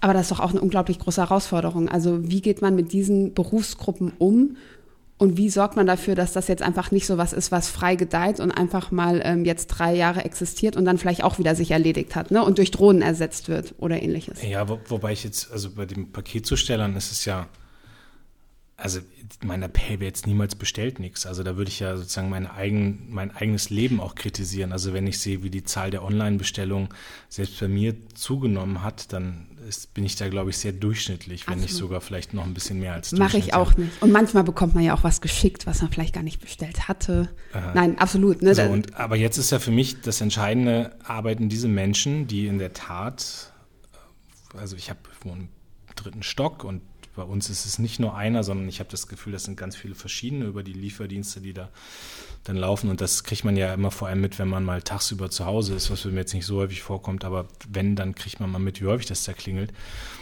Ähm, ich will, dass die zu vernünftigen Bedingungen arbeiten. So, und das ist ja das, was Politik machen muss. Also was wir mitkriegen, ist, der Zoll hat Anfang des Jahres jetzt mal so eine größere Kontrolle gemacht bei 12.000 Zustellern bei über 2100 sind Auffälligkeiten gewesen. Also da waren Leute dabei, die hatten, die durften hier gar nicht arbeiten, die haben 16 Stunden gearbeitet, die haben nicht mal den Mindestlohn ausgezahlt bekommen, die sind äh, Sozialversicherungsbeiträge, die nicht abgeführt wurden für die. So, das, das sind teilweise Leute aus Osteuropa, die hier rüberkommen, die angeworben werden und die in den Autos pennen müssen. So, die arbeiten, Frank Söske heute da, der Verdi-Vorsitzende war heute an dem Montag, an dem wir jetzt hier gerade aufnehmen, im Parteivorstand, der hat so ein paar Fälle erzählt von Leuten, die arbeiten halt 80 Stunden die Woche, ja, so und, und pennen im Auto und ähm, und das geht nicht. So, und, und ich meine, es ist ja nicht so, dass Amazon irgendwie ein Unternehmen wäre, die keine Gewinne machen. Also die haben ja Kohle ohne Ende, aber dadurch, dass sie eben Das wird alles an Subunternehmer, die das wieder an Subunternehmer, die das wieder an Subunternehmer vergeben, ja, und dann, dann haben die keine, also die tragen dann keine Verantwortung dafür und deswegen wollen wir diese sogenannte Nachunternehmerhaftung einführen, die halt bedeutet, wer vorne den Auftrag gibt, ist dafür zuständig, dass hinten noch alle Regeln eingehalten werden. Und das zweite sind die Zollkontrollen. Und das Dritte ist auch, dass wir darauf drängen wollen, dass es Tarifbindung gibt und damit kriegt man die Situation schon deutlich verbessert. Aber mein Weg wäre nie, den technologischen Fortschritt aufzuhalten. Also ich sage jetzt auch mal was vielleicht kritisch ist für einen Sozialdemokraten, aber ich habe nicht mal ein Problem mit Uber, wenn es um die Plattform und die Technologie und den Gedanken dahinter geht, wo ich mit ich ein Problem habe, ist, wie die Fahrer da ausgenutzt werden und dass die, um die kümmert sich keiner, die werden nicht vernünftig bezahlt und das kann halt nicht sein. Und deswegen also technologischen Fortschritt und digitalen Fortschritt umarmen, sagen, machen wir, finde ich auch groß, ey, verbessert ja auch mein Leben so. Aber dann lass uns doch dafür sorgen und ich bezahle dann lieber einen Euro mehr für so ein Paket, wenn ich halt weiß, die Leute werden da vernünftig bezahlt. Ähm, ich bleibe mal ganz kurz bei Uber. Ähm, du, ähm, man muss es ja auch mal so sehen, Uber in Deutschland gibt es ja nicht so richtig. Also es gibt es ja schon, aber die machen dann eher nur Taxivermittlung äh, oder diesen Personen, äh, wie heißt es so, Chauffeurdienste. Ich dachte, in Berlin gibt es das jetzt richtig. Ja. Ich habe es vor zwei, drei Tagen, habe ich in der Tat von irgendwem auf Twitter gelesen, dass der jetzt normal mit Uber unterwegs ist. Ja. Ich, aber ich bin da auch immer verwirrt. Ich glaube, die haben so ein, so ein, über so Drittanbieter, die vermitteln das, glaube ich. Bin ich jetzt aber auch nicht sicher, bevor ich was Falsches sage, ähm, lasse ich es lieber ganz. Aber was die auf jeden Fall ja geschafft haben, ist, dass zum Beispiel so ein Unternehmen wie MyTaxi äh, überhaupt mal äh, modernisiert. Modernisiert ja. und irgendwie die zahlen halt 7% oder 7% Provisionen verlangen die von den Taxianbietern, ist ja irgendwie meiner Meinung nach auch fair. Ähm, jetzt ist es so, dass ähm, die du sagst halt, du, du, du redest ja sehr selbstbewusst darüber, was die SPD so macht. Dann sage ich mal, wenn das alles so stimmt, was du sagst, wovon ich jetzt mal ausgehe, gibt es ja zumindest ein, ein Kommunikationsproblem beziehungsweise ein, ein Verständnisproblem, weil ich glaube ja viele einfach wahrnehmen, dass die SPD ja doch eher diejenigen sind, die nicht wollen, dass nach 18 Uhr eine E-Mail verschickt wird. Ähm, wo ist denn quasi diese, diese, oder, oder wenn man wahrscheinlich mit ganz vielen innerhalb der SPD spricht, wird man das auch irgendwie hören. Wo ist dieses ganz große Konflikt oder gibt es diesen Konflikt eigentlich zwischen denen, die du mit deiner mit deinem Ansatz überzeugen musst ähm, und aber auch vielleicht ein gemeinsames Versprechen der Parteispitze zu sagen, wir machen das jetzt, wir ziehen das jetzt durch, wir wollen die Digitalisierung offen und positiv gestalten. Ähm, Im Gegensatz zu vielen, vielen, die jetzt nicht nur in der SPD, sondern auch natürlich in der ganzen Gesellschaft stetig diesen Blockiereransatz fahren. Nimmst du das wahr oder ja, Also ich meine, der Konflikt ist permanent und der ist auch, also da gibt es ja nicht das eine große Aufeinandertreffen in der in der Allianz Arena, wo man sagt, jetzt wird der Konflikt geregelt oder sowas. Das war gut. Kann sein, aber ich weiß nicht, dann bleibt vielleicht noch die Hälfte der SPD übrig. So, das ist ja so ein permanenter Konflikt und du bist permanent in Verhandlungen. Und ich weiß halt noch, als ähm, vor der letzten Bundestagswahl habe ich mit Andrea Nahles den ganzen Bereich Rente, Arbeit, Digitalisierung für das Wahlprogramm verantwortet. Und wir haben damals um die Frage mobiles Arbeiten gerungen. So, da gab es auch, kann ich sagen, von Arbeitsmarktpolitikern der SPD aus den Gewerkschaften großen Widerstand, weil die natürlich alle diesen negativen Blickwinkel hatten. Also da für die war mobiles Arbeiten, Homeoffice gleich krass neue Form der Ausbeutung. Und Deregulierung und was macht das eigentlich mit dem Arbeitnehmer und der Arbeitnehmerin, die nicht mehr geschützt sind. So, ich kam immer von dem Aspekt, ist doch geil, wenn du nicht mehr jeden Tag irgendwie eineinhalb Stunden nach Hamburg fahren musst, sondern mal schön zu Hause am Küchentisch mit einem selbstgemachten Kaffee was machen kannst und fährst in der Mittagspause mal irgendwie vor Ort irgendwie jemanden treffen und kannst dich um Familie kümmern. Also das war so mein Gedanke. Also ich habe immer eher die Chancen, die haben eher die Risiken und, und jetzt will ich diese andere Perspektive gar nicht ab stellen. Also die gibt es. Also es, wir sind jetzt wahrscheinlich alle gerade so in Kreisen unterwegs, wo man eher das Positive sieht, aber natürlich wird es auch diese, diese neuen Formen der Ausbeutung geben. Ja? Und nicht jeder, der irgendwie Homeoffice macht, ist irgendwie der, der Softwareentwickler oder der Literat oder sonst was, sondern es gibt auch knallharte Berufe, wo du dann halt vom Chef immer mehr oben drauf kriegst. Ähm, und das heißt bei mir aber, dass die SPD eine Position entwickeln muss, wo wir den Arbeitsschutz mitdenken, aber trotzdem diese normalen, also diese digitalen Entwicklungs... Oh, sorry alles gut. Diese digitalen. Entwicklungsmöglichkeiten, die da sind, nicht, äh, äh, nicht hinten ranstellen. Und das klären wir permanent. Und dass heute zum Beispiel die SPD ähm, als einen ihrer Schwerpunkte aus dem Sozialstaatspapier das mobile Arbeiten benennt und das nach vorne schiebt und das übrigens auch, wir haben das Social Media mäßig gesehen, das war einer der erfolgreichsten Tweets, die wir in den letzten Wochen hatten. So, das zeigt ihm schon, dass sich da jetzt über anderthalb Jahre was verändert hat. Warte, aber war das das Bild, wo die Frau auf dem äh, Sofa zu Hause liegt? Ja, das. er erfolgreich, ja, also, im, also erfolgreich im Sinne von Reichweite oder Tonalität? Beides. Also Reichweite auch äh, sagen, ja, ich. ich arbeite genauso. Ich habe so arbeitet. Ja, Henning, bei Henning hier im Wohnzimmer, du hast als, ja vorhin schon deine Beleuchtung hier gezeigt, als, als da kann ich beim Social Media Team gesagt habe, die sollen mal irgendwie ein geiles Motiv entwickeln, haben die irgendwie alle an Henning gedacht, wieder hier. Und dann dachten sie, wir können aber keinen Mann da aufs Sofa legen, ja, genau. eine Frau. Ja. Ähm, Mobiles Arbeiten. Aber jetzt ist mobiles Arbeiten ist ja jetzt nicht unbedingt die Vision der Zukunft. Also mobiles Arbeiten ist sowas, wo man sagt, das gehört vielleicht dazu. Für manche Berufsgruppen gehört es auch nicht dazu. Für manche Berufsgruppen wird es nie möglich sein. Ähm, aber das macht ja jetzt nicht eure ganze Vision aus. Nee, aber es steht schon für einen Teil, ähm, weil in meiner Vision ist es äh, so, dass Digitalisierung das Leben der Menschen verbessert und erleichtert und ganz viele Vorteile bringt und Freiräume bringt. So, das ist die positive Erzählung der Digitalisierung. Ne? Also mehr, ähm, mehr Zeit für Vereinbarkeit, weniger belastende Tätigkeiten, weniger Strecken, die man zurücklegt, was übrigens für mich als Abgeordneter aus dem ländlichen Raum auch zu einer Stärkung von ländlichen Räumen führen würde, wenn man nicht jeden Tag eine Stunde, eineinhalb Stunden nach Hannover oder Hamburg oder Bremen pendelt. Ähm, also das ist was, wo, wo ich schon sage, lasst uns Digitalisierung so nutzen, dass möglichst viele Menschen was davon haben und nicht nur wenige. Das ist, das ist eine Vision, die ich habe und da passt das mobile Arbeiten, das Homeoffice mit rein. Und äh, das ist auch das, worum, was, wo du glaubst, dass man da auch Mehrheiten für diese Visionen bekommt, sowohl innerhalb der SPD als auch in der Großen Koalition? Also innerhalb der SPD bin ich mir ziemlich sicher, ja. Ähm, das kann sein, dass man da noch ein bisschen Überzeugungsarbeit leisten muss, äh, weil ich das schon merke, dass natürlich so ein Thema wie mobiles Arbeiten, da gibt es auch noch welche, die eher so an diesem Präsenzgedanken hängen, ne? also Präsenzkultur in den Büros. Bei der Union, keine Ahnung, weiß ich nicht. Also da wird es auch progressive Leute geben, die das unterstützen, aber die sind gedanklich noch weiter weg als die letzten bei uns. Aber man hat so das Gefühl, dass gerade Stärkung des ländlichen Raums, das war auch jetzt in Bayern auch so mit das Schlagwort, oder? Also dass man sagt, hier ländliche Räume wieder stärker unterstützen. Also das müsste denen doch total in die Karten spielen. Aber noch auf einer anderen Ebene. Also was ich, was ich wahrnehme, ist, dass es schon eine Debatte gibt über die Frage Bildung, Infrastruktur, Kinderbetreuung, ähm, Netzausbau im ländlichen Raum. Ne? Also das, ich merke das auch immer, wenn ich so mit meinen Berliner Kumpels diskutiere und die sagen, ja, warum nimmst du nicht einen Bus? So, dann erklärst du erstmal, da fährt gar keiner. Und äh, der Zug fährt da halt zweimal am Tag vorbei und man ist halt immer auf das eigene Auto angewiesen.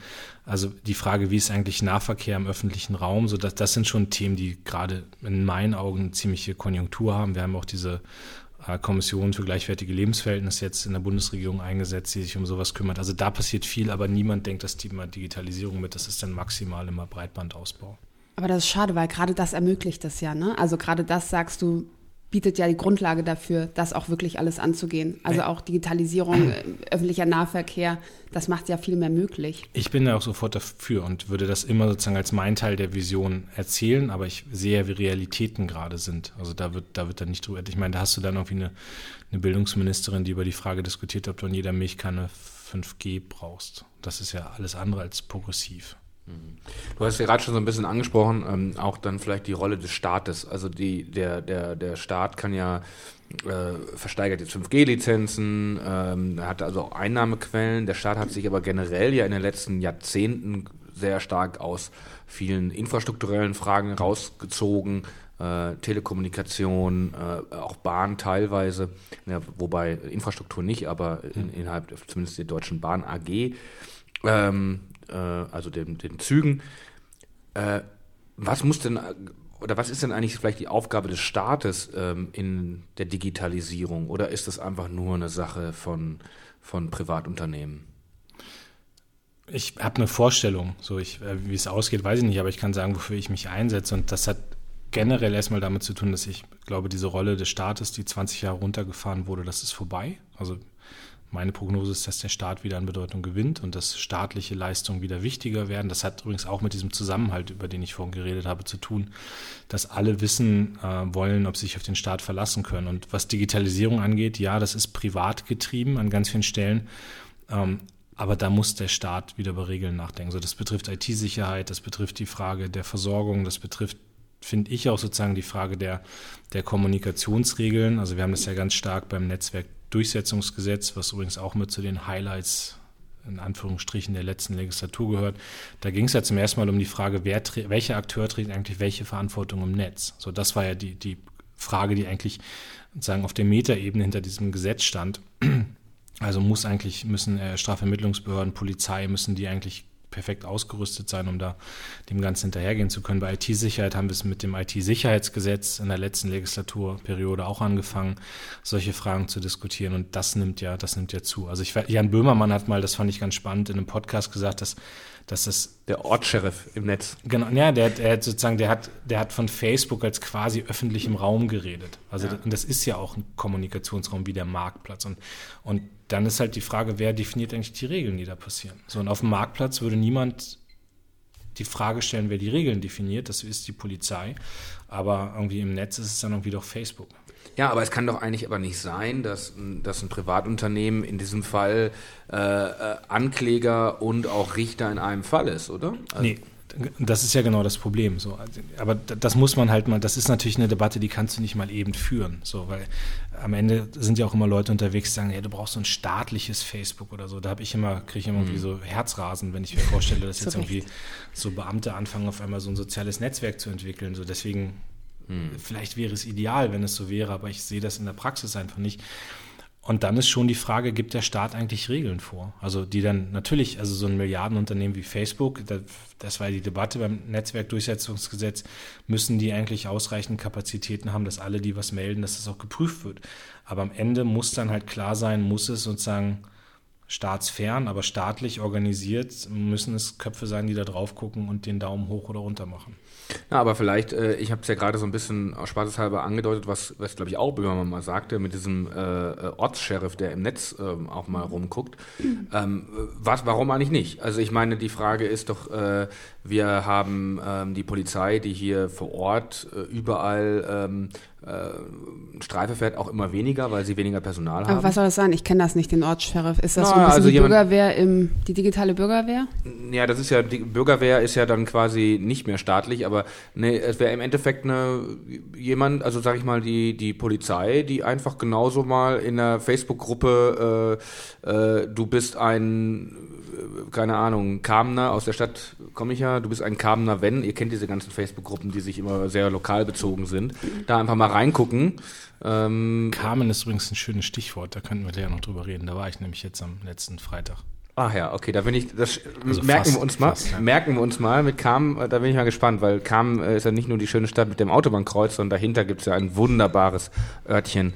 Ähm, ja, aber gut, ähm, der, der, der Ortssheriff, der, der auch im Netz mal ein bisschen nach dem Rechten guckt und da auch dann mal gegebenenfalls die Warnkeller raushält. Und der dann auch in diese teilöffentlichen Räume geht. Wie du meinst, ne? Weil so diese Gruppen, das ist ja nochmal ein ganz eigenes Na, Thema. Erstmal geht es, glaube ich, darum, einen Ansprechpartner zu haben und jemanden zu haben, der da irgendwie Präsenz. Also bei genau. mir, Ortssheriff, ist für mich sozusagen der Polizist vor Ort. Bei mir ja. in Munster, das war immer, das war immer Bodo Rockmann, ja. Das weiß ich so genau, weil ich äh, jetzt auch bei seiner Verabschiedung war und ich ihn über die Verkehrsfach kenne. Aber das ist der Polizist gewesen, der immer durch Munster gerannt ist. Der hat die hat uns Kids runtergepfiffen, wenn wir irgendwie falsch Fahrrad gefahren ja, sind. Ja. Und war aber auch der Erste, der irgendwie beim Unfall vor Ort war. Also das war sozusagen das Gesicht, was du hattest. Und das ist dann immer mehr äh, zurückgebaut worden, so eine staatliche Struktur. Also irgendwann hast du halt nur noch Polizei gesehen, wenn mal was passiert ist. Ja. Aber es war nicht mehr Polizei da, um sozusagen so eine präventive Ausstrahlung von hier, wir passen auf, dass hier alles in Ordnung ist. So, und das war irgendwann weg. So, und das hast du offline nicht mehr. Und da geht es, glaube ich, also ganz viel gerade um die Frage, welche Rolle hat der Staat wieder. Also in Niedersachsen stellen wir gerade sehr viele Polizisten ein, damit so eine Präsenz wieder irgendwann erreicht werden kann. Und online hast du es erst recht nicht. Ja. Also online ist halt alles privat. Ja. Und das ist halt ich für ein Problem. Also ich glaube, dass man damit wenn man personell auch dort aufstockt und in vernünftige Sachen, nicht irgendwie das Cyberabwehrzentrum und äh, und, und, und, und dann technische Lösungen wie die Vorratsdatenspeicherung macht, sondern einfach tatsächlich in Manpower und Womanpower steckt, die ansprechbar sind, die auch im Zweifel da mal reingehen, gucken, was ist da los. Ähm, ich meine, es gibt ja auch diese Online-Dienststelle der Polizei, wo du dann auch so Sachen melden kannst, wenn du irgendwie äh, eine Anzeige zur Anzeige bringen willst. Aber das ist ja alles das ist nicht das, was, was, was es eigentlich braucht. Also es braucht eigentlich Personal. Und das ist die Fra Rolle, äh, der Ausgangspunkt meiner Frage gewesen. Was ist eigentlich die Rolle des Staates in der digitalen Zukunft? Ist er eigentlich nur noch dafür da, dass er irgendwelche Bescheinigungen ausstellt oder muss er eine aktivere Rolle äh, nehmen? Und jetzt, jetzt will ich nicht immer in dieses, weil das ja auch immer so eine Konnotation ist, der Staat, der als Überwachungsstaat, das meine ich überhaupt nicht, sondern ich meine es tatsächlich eher als Service-Staat. Ähm, ja, aber hat Lars ja auch schon ein bisschen gesagt, oder? Dass man einfach wieder mehr investieren muss, dass man wieder mehr da sein muss, oder? Also ich frage mich da fast eher, wenn man so lange gespart hat, wie schafft man das jetzt da auch wieder aufzuholen? Ne? Du sagst jetzt auch, die digitalen Player, die haben sich etabliert. Also wir haben Facebook, es macht überhaupt keinen Sinn jetzt zu sagen, wir machen ein neues äh, staatliches Google nee, oder ein staatliches Fall, das will ich Facebook. auch überhaupt nicht.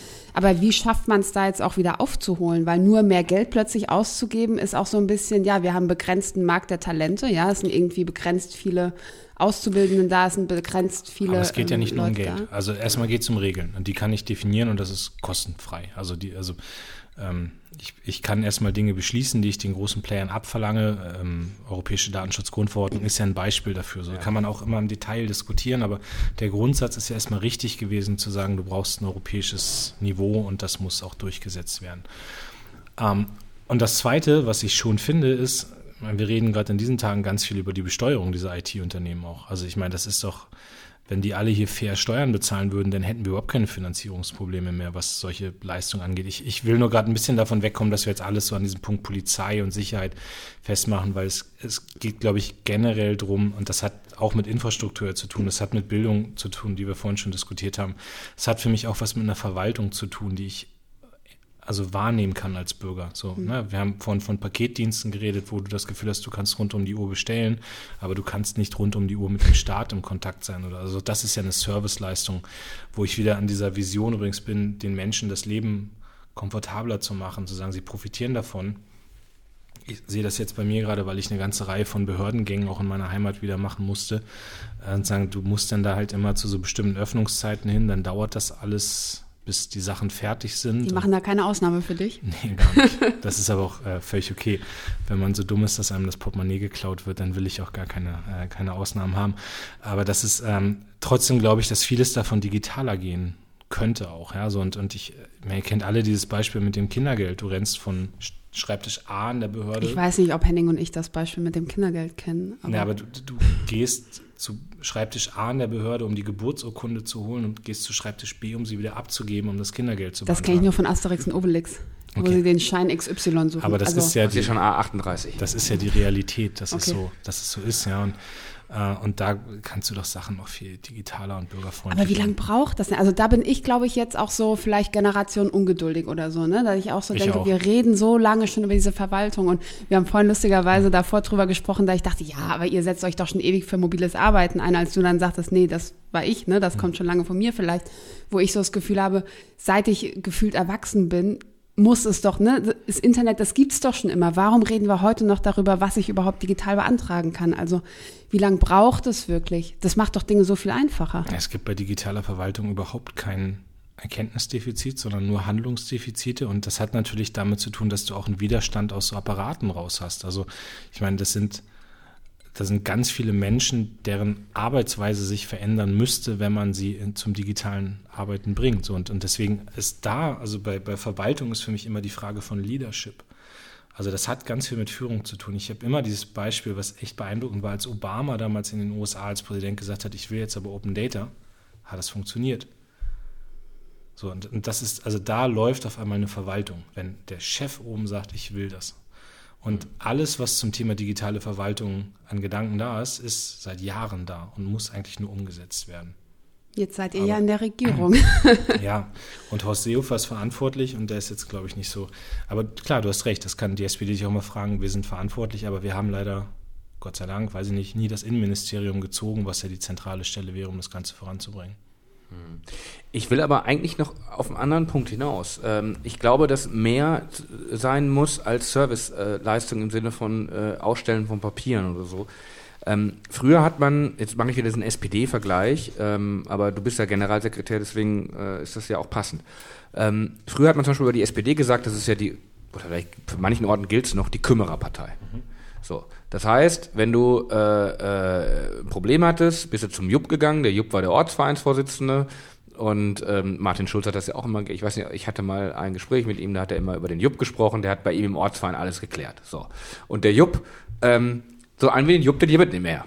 So, jetzt ist die Frage, der Jupp, der konnte alles vermitteln. Der hatte einen vermittelt, der konnte dir irgendwie helfen beim, beim, beim Gartenzaun aufstellen, der konnte dir verhelfen äh, beim Elektriker, dass du irgendwie was hinkriegst, der konnte dir dabei helfen, irgendwelche Formulare fürs Amt auszufüllen.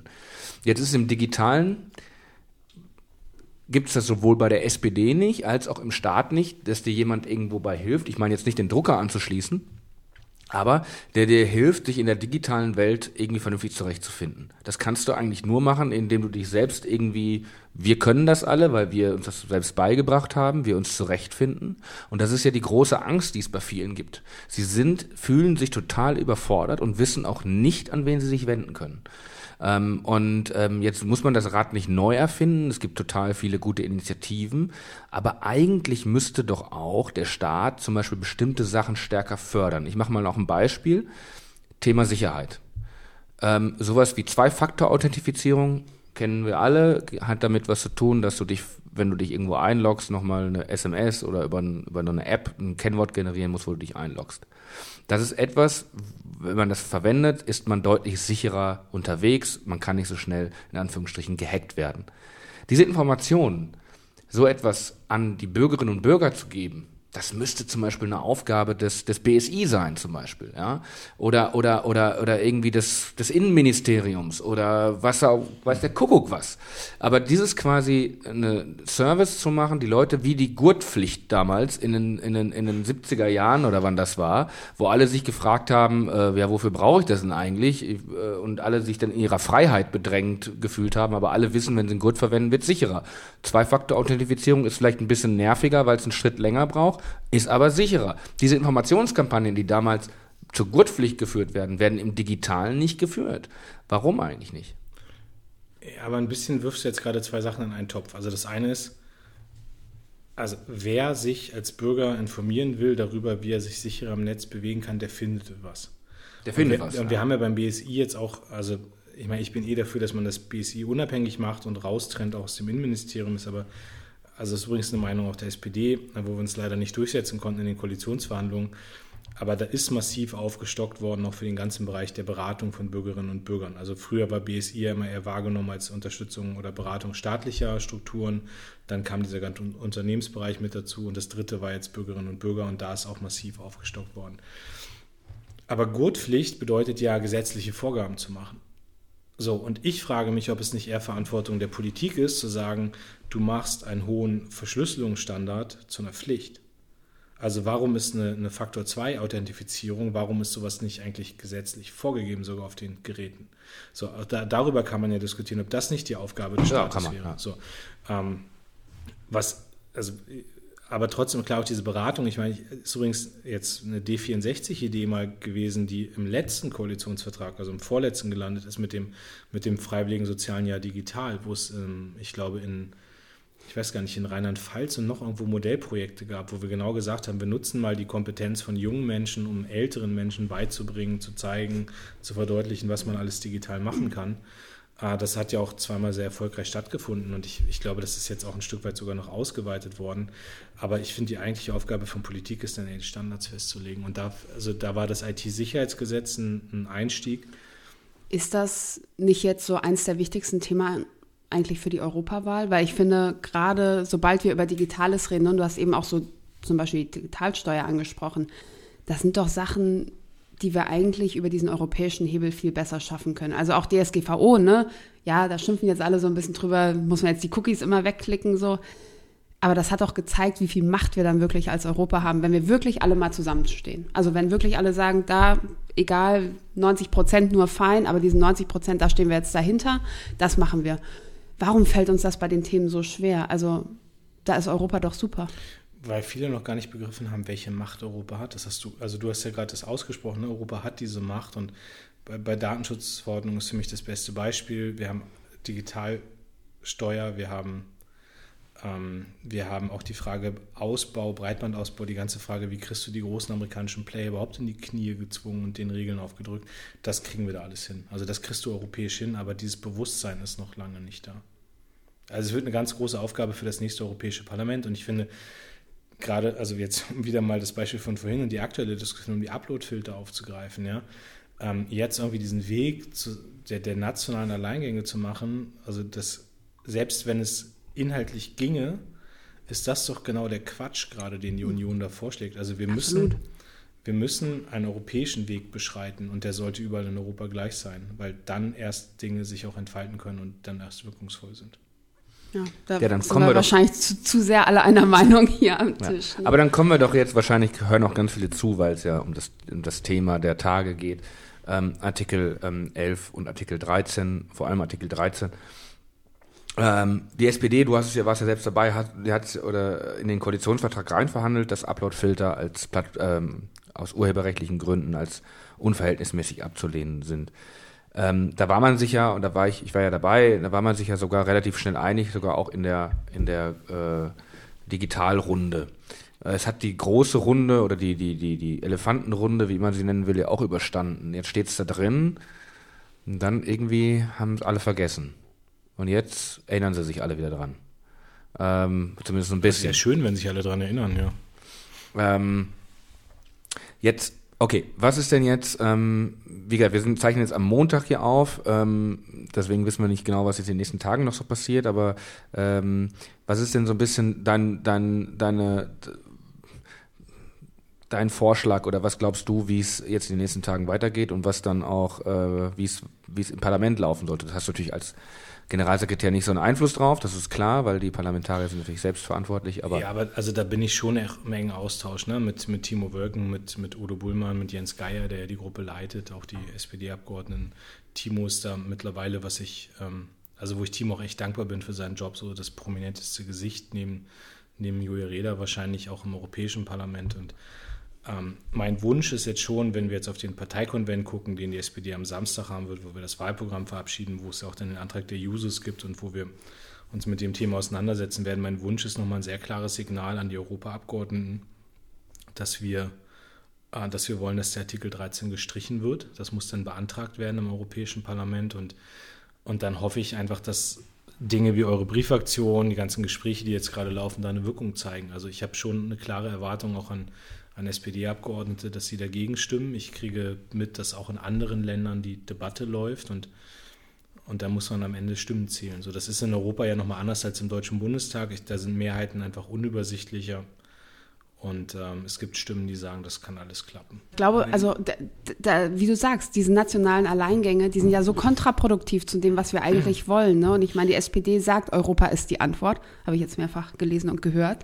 Und dann zu sagen, da machen wir nationalen Alleingang, das wäre ja, das wäre genau das Gegenteil auszudrücken von dem, wofür ihr dann auch eigentlich seid. Genau, ich, ich finde am Ende muss man immer noch sagen, wenn das doch alles beschlossen wird, dann geht es ja erst in die nationale Umsetzung. So, und dann wird das ja irgendwann, wird es Vorschläge geben, wie man das national umsetzt. Und also jetzt mal auch sehr hart formuliert, mir ist halt jedes Mittel gegen Uploadfilter recht. So, und was ich aber nicht verstehe, ist, dass die Union jetzt vor der Abstimmung im Europaparlament diese Abstimmung schon aufgibt.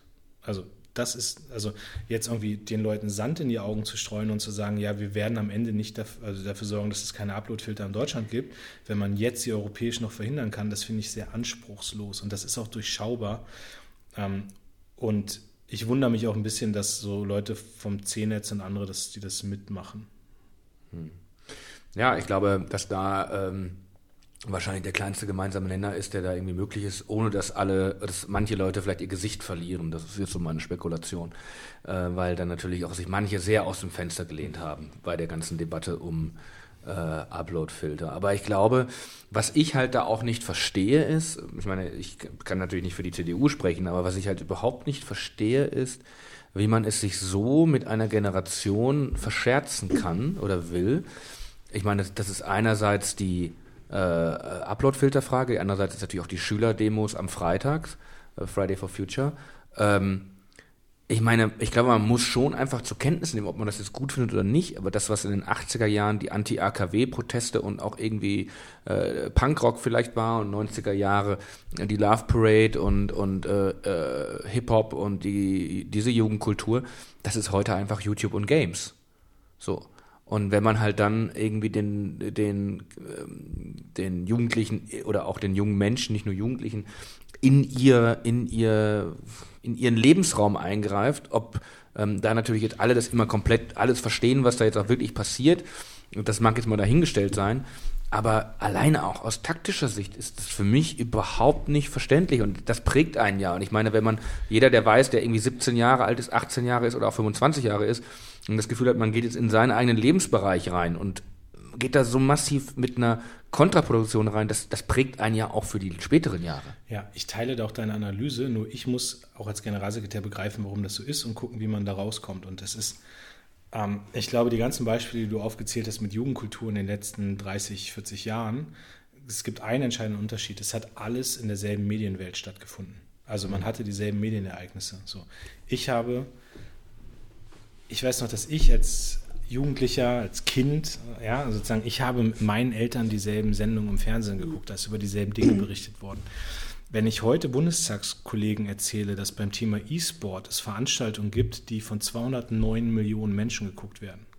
Ja, es gibt E-Sport-Veranstaltungen, die werden live im Netz von 209 Millionen Menschen geguckt. Das ist mehr als bei einer Fußball-Weltmeisterschaft das Finale gucken dann ist das in einer Medienwelt, die völlig an diesen Kollegen vorbeiläuft. Und ja. ich muss ja zugeben, das ist ja bei mir auch der Fall. Also wenn ich nicht irgendwann mal durch Praktikanten im Bundestagsbüro darauf aufmerksam gemacht worden wäre oder Schülergruppen, dass es halt genau diese Welt mittlerweile gibt, in der sich junge Leute bewegen und ich dann nicht angefangen hätte, mich dafür zu interessieren, da Leute kennengelernt hätte, mich mit den Themen auseinanderzusetzen von, von Gaming und so weiter, ähm, dann wäre das vielleicht bis heute an mir vorbeigegangen. Es gibt Sportevents, wo sich 40, 50.000 Leute heute in der Halle treffen und vorne ein paar Gamern zujubeln. Und ich wette sozusagen, dass ich zu den zehn Abgeordneten im Deutschen Bundestag gehöre, die das überhaupt mal gesehen haben. Dass es gab auch mal eine LAN-Party im Bundestag. Ne? Ja, genau. Das war. Jimmy Schulz und Manuel und, und andere.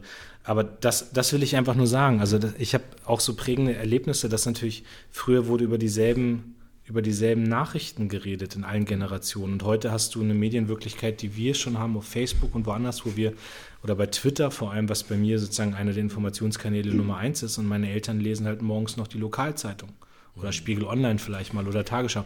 Und da gibt es, glaube ich, ähm, da gibt es, glaube ich, eine Differenz. Und das, was ich jetzt zum Beispiel hatte bei den, bei den Upload-Filtern war, ähm, war ein sehr ähnliches Muster, das mich Verantwortungsträger aus der SPD, so würde ich mal sagen im Alter von 40 bis 50, angesprochen haben und gesagt haben, bei mir zu Hause am Frühstückstisch, Abendbrottisch, Mittagstisch ist zum ersten Mal wieder über Politik geredet worden, als meine Kinder mir gesagt haben, Papa, Mama, ihr macht unser Internet kaputt.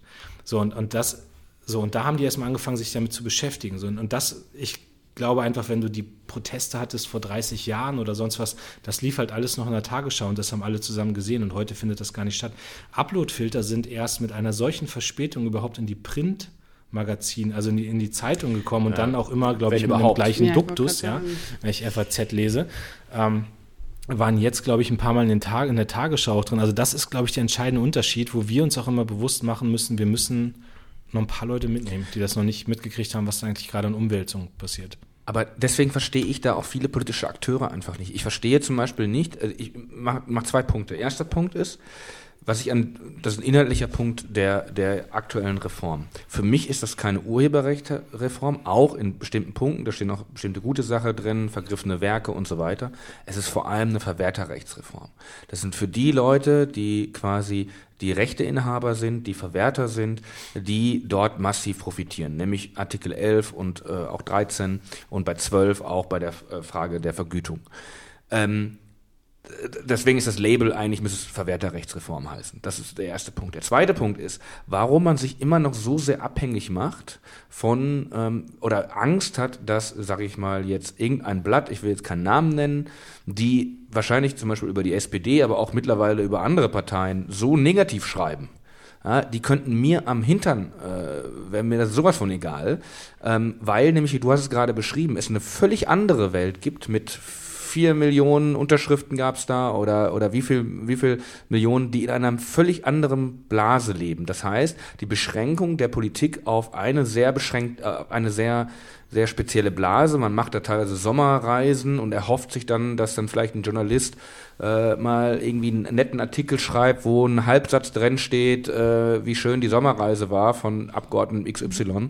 Ähm, mhm. Das sind alles so Punkte, wo ich denke, ähm, man muss, glaube ich, mal wirklich überlegen, wie ein kritischer und guter Journalismus, der definitiv notwendig ist, aber wiefern der noch abhängig ist eigentlich von diesen Verwertern und ähm, was man dafür auch, äh, was man dafür auch bereit ist zu ähm, opfern. Das war, und jetzt ist mein letzter Satz, das war ja vielleicht sicherlich in den 80er und 90er Jahren noch anders. Da war man viel, viel mehr auf die angewiesen, weil wenn äh, die, das, das Wochenblatt äh, äh, schlecht über einen geschrieben hat, dann gab es keine Möglichkeit, eine Gegenposition aufzubauen. Klar. Es gab keine Möglichkeit, eine Gegenposition aufzubauen. Und ähm, das ist heute einfach nicht mehr so. Man kann, wenn man es versteht, wie es geht, eine öffentliche Gegenposition aufbauen. Und man kann auch einfach zum anderen Journalisten gehen. Die Leute sind nicht mehr nur auf ihr Tagesblatt angewiesen, sondern sie können sich online ganz mit einem Klick auch noch woanders Informationen holen. So, also das waren zwei Dinge. Einerseits Verwerterrechtsreform und das andere ist eigentlich, warum man diese eine kleine Blase, wo, und da lesen ja auch immer die gleichen, die FATS lesen immer die gleichen Leute oder die, Welt oder die, die Süddeutsche oder die Spiegel, warum man so darauf, das, ich sag mal, ich weiß ja auch, wie es ist, so geil findet, wenn da mal was Positives drin steht und sich dann aber gleichzeitig auch so drüber ärgert, wenn da mal was Schlechtes drin steht. Das Spannende ist, dass ich gerade genau an dieser, an dieser Umbruchstelle ja Politik begleiten darf als Generalsekretär. Also ich, ich merke das ja in der SPD auch. Du hast, du hast, ich kenne genug Kollegen, die freuen sich total, wenn sie mit einem super Zitat an der FAZ in der Süddeutschen in der Zeit laufen, was auch gar nicht schlecht ist, will ich nicht in Ausrede stellen, aber aber eigentlich ist mittlerweile was anderes fast wichtiger. So, und, und das Tragische ist, also ich meine, wer es wirklich in, in Perfektion gerade betreibt, ist der US-Präsident. Also das mhm. ist tragisch, weil er das natürlich genau ins Ad absurdum führt, diese Möglichkeit.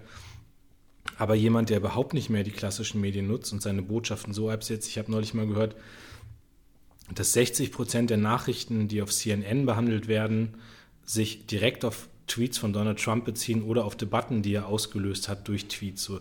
Und das ist schon irre, ne? dass jemand eine eigene Kommunikation setzt, dass jemand da komplett auch in der Medienwelt, ob das alles so gut ist, da mache ich auch ein Fragezeichen dran. Also du hast natürlich bei Redaktionen immer diese Filtermöglichkeit, die Einordnungsmöglichkeit, das hast du heute nicht. So. Das, genau. das, das ist ein Riesenproblem. Ja. Ähm, aber das, was gerade passiert, ist, dass da riesige Umbrüche in der Medienwelt sind und dass wir, glaube ich, alle gerade nach Möglichkeiten suchen, das zu gestalten.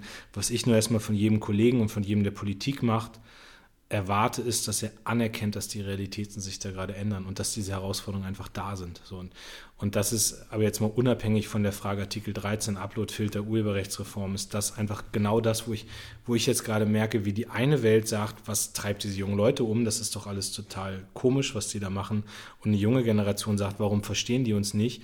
Und das, was gelingen muss, ist, diese Welten zusammenzubringen und sie nicht aufeinander loszulassen. Ich, wir müssen mal, ich würde mal gerne als nächstes mal für, Notiz für uns, dass wir mal einen Journalisten einladen, eigentlich so, äh, oder eigentlich müsste ein Verlagschef oder so einladen. Ob die kommen, wäre natürlich eine andere Frage. Aber damit, denen würde ich mal wirklich so gerne sprechen.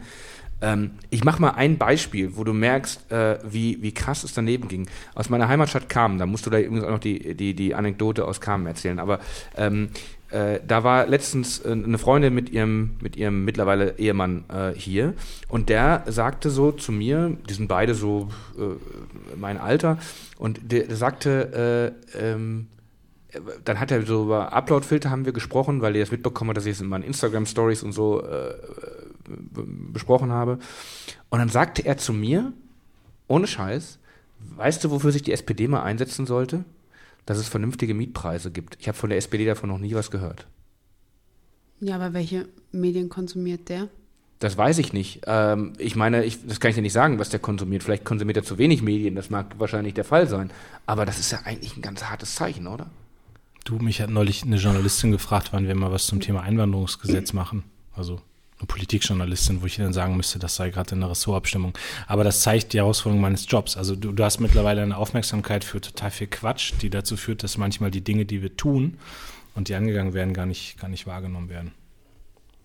Ja, aber es zeigt natürlich auch, dass ihr als Partei, äh, oder wir, ich bin ja auch Mitglied, gebe ich ja hier zu, aber dass doch die SPD. Das sollst du nicht nur zugeben, sondern mit Stolz nach dazu. außen Nein, tragen. ich stehe dazu. Ich, jeden Morgen küsse ich die Parteinadel. Ähm, aber äh, und das Parteibuch liegt unter meinem Kopfkissen. Aber die ähm, die Frage ist doch, wenn man es nicht schafft, mit den klassischen Themen durchzudrücken und eigentlich äh, muss man ja neue Formen finden, die rüberzubringen. Ja, aber dass wir zum Beispiel jetzt die letzten Tage, und das ist ja auch irgendwie vorbereitet gewesen und kommuniziert worden, dass wir das Thema Paketzusteller, also das ist ja einfach was, was jeder mitgekriegt hat, auch gerade auf den sozialen Kanälen und auch beim Thema Grundrente, glaube ich, ist die SPD durchgedrungen. Also da mache ich mir weniger Sorgen, wenn man klar orientiert ist, wenn man aufgestellt ist, wenn man das auch kampagnenmäßig aufzieht und wenn man das nicht so wie ich das manchmal wahrnehme, sagt, wir machen eine gute Pressemitteilung und dann wird die Welt das schon mitkriegen, äh, sondern wirklich auch mit Nachdruck hinterhergeht, dann ähm, das gelingt uns schon immer besser gerade. Na gut, dann werde ich ihn nochmal, wenn ich ihn das nächste Mal sehe, nochmal fragen, ob er jetzt weiß, wofür die SPD beim Thema Mieten steht. Ja, aber eine Frage ist ja schon auch, wie viel kann man den Leuten zutrauen, dass sie sich auch über Sachen informieren. Ne? Also ähm, ich folge jetzt auch nicht sehr vielen Politikerinnen und Politikern bei Instagram zum Beispiel. Ich nehme das jetzt nicht als meine Nachrichtenquelle Nummer eins wahr. Das Mir nehmen aber leider ganz viele junge Ja, aber Leute. mir ist schon auch gleichzeitig bewusst, dass es andere Nachrichtenquellen gibt. Ne? Und es gilt, gilt auch so ein bisschen zu unterscheiden, was ist ein Unterhaltungsmedium, wo vielleicht dann Politik noch zu mir durchdringt, ja. Aber wo geht es auch darum, und da brauchen wir einfach unabhängigen Journalismus, und da sind wir uns alle einig, Ja, wo gilt es auch darum, da auch weiter zu sagen, der hat seine, also Ja, der muss weiterhin bestehen. Der hat weiterhin, ist er unglaublich wichtig in der Demokratie. Und da können wir auch nicht sagen, ja, da muss sich jeder zurücklehnen und muss erwarten, dass ihn Politik in seiner Blase erreicht, sondern da ist auch so ein bisschen ähm, die äh, Push- und Pull. wir haben natürlich jetzt, äh, da, wir bräuchten gefragt. natürlich jetzt, weil wir jetzt gerade natürlich über Dritte reden, wir bräuchten äh, tatsächlich mal jemanden, Verleger jetzt mal da, hier der gleich muss mal kommen und dann Okay. müssen wir mit dem mal darüber sprechen. So, Carmen. Carmen, Was war genau, Carmen ist Ich kam nur gerade drauf, weil ich Du kamst auf Carmen? Ich kam auf Carmen, weil ich am letzten Freitag beim äh, Kollegen Oliver Kaczmarek im Wahlkreis, in, nicht im Wahlkreis, sondern im Unterbezirk war es der Wahlkreis von Michael Thewes, aber es äh, in Lünen. Und ich äh, zu Beginn die Geschichte erzählte, wie ich Oliver Kaczmarek zum ersten Mal traf. Da war ich mit dem Juso-Bundesvorstand in Carmen auf einem großen Fest. Du weißt sicherlich, ob es da so ein Altstadtfest. Altstadtfest. Ja. Und äh, ich war damals Vegetarier und es gab den sogenannten Carmener Schluck. Der Warte mal, du warst Vegetarier? ich war 14 Jahre lang Vegetarier. Und Krass. ähm, Carmener Schluck war, boah, Henning, hilf mir, ich glaube, so ein Korn mit so einer Scheibe Salami drauf oder sowas kann das sein. Ehrlich kenne ich das gar nicht. Kennst du nicht? Nee. Okay, ich war, Bring ihn bitte nicht auf Gedanken hier. Doch, Aber das kann ist, gut sein, das kann gut sein. Und das war meine erste Begegnung mit Oliver Kaczmarek und da musste ich gerade so grinsen, als du vom, äh, von Carmen erzähltest und das war damals für mich als Vegetarier eine große Herausforderung. Ich habe dann nur den Korn genommen. Kamen ist für die Sozialdemokratie eine wichtige Stadt. Da wurde nämlich ein großer Teil des Bad Grußberger Programmes geschrieben von 1959. Das wurde in Kamen geschrieben. Das ist auch so das einzige Highlight, was ich da jetzt sagen kann. Wir haben einen der größten Ikea Westdeutschlands. Ähm, ja. Wahrscheinlich alle Dortmund-Fans bei euch, oder? ja, ist so 50 Prozent Dortmund, 30 Prozent Gelsenkirchen und dann nochmal 20 Prozent was anderes. Hast du eigentlich schon mal gesehen, was auf der Rückseite des Mikrofons ist? Ähm, Ich traue mich jetzt gar nicht zu gucken, glaube ich. Klar. Ja, sehr gut. Ähm, wir haben einige Themen abgehakt, oder? Ist noch was offen es war auf ein ganz schöner Ritt Wir durch. Wir haben, ich, ich habe immer das Gefühl, da sind so 50.000 Themen, äh, zu denen ich Lars noch irgendwas fragen könnte, aber ähm, vielleicht. Vielleicht kommst du ja nochmal wieder. Ähm, Frag mich doch einfach nochmal, äh, Lena, wer deutscher Meister wird. ja, das, Lars, ich habe hier noch eine abschließende Frage. Wer wird denn deutscher Meister? Also Henning, Im Fußball, nicht im Henning hat E-Sports. mir Anfang der Saison gesagt, dass Dortmund deutscher Meister wird und ich glaube, dass Henning, also wir geben uns Mühe, als Bayern München ähm, europäisch zu spielen. Wir als Bayern München? hat ja gut geklappt, hat ja gut geklappt. Und äh, nee, nächste Saison meine ich. Und ich, wir geben uns jetzt Mühe, vorne mit dabei zu sein. Wollt ihr dann nochmal offiziell eine Wette abschließen, vielleicht auf so einen Kamener Schluck? Oder äh, zweite Ich, Runde ich bin Podcast? kein Vegetarier mehr, das ist ich wollte gerade sagen, jetzt ist. Äh, Nee, ich wette nicht mit Henning. Ja, da kann es ihm so gehen, da kann es ihm so gehen wie dem Kollegen vom, vom Hauptstadtstuhl, äh, von Phoenix, der dann auch ein Kastenbier verloren hat. Ja, gut. Vielen, vielen Dank, Lars, dass du äh, bei uns warst. Ähm, vielen Dank für den Gin. Ja, wir haben heute auch wieder durfte. gut konsumiert hier. Ähm, und wir sprechen uns bald wieder mit dem nächsten Gast. Ja. Vielen Dank. Bis Dankeschön. Bis bald.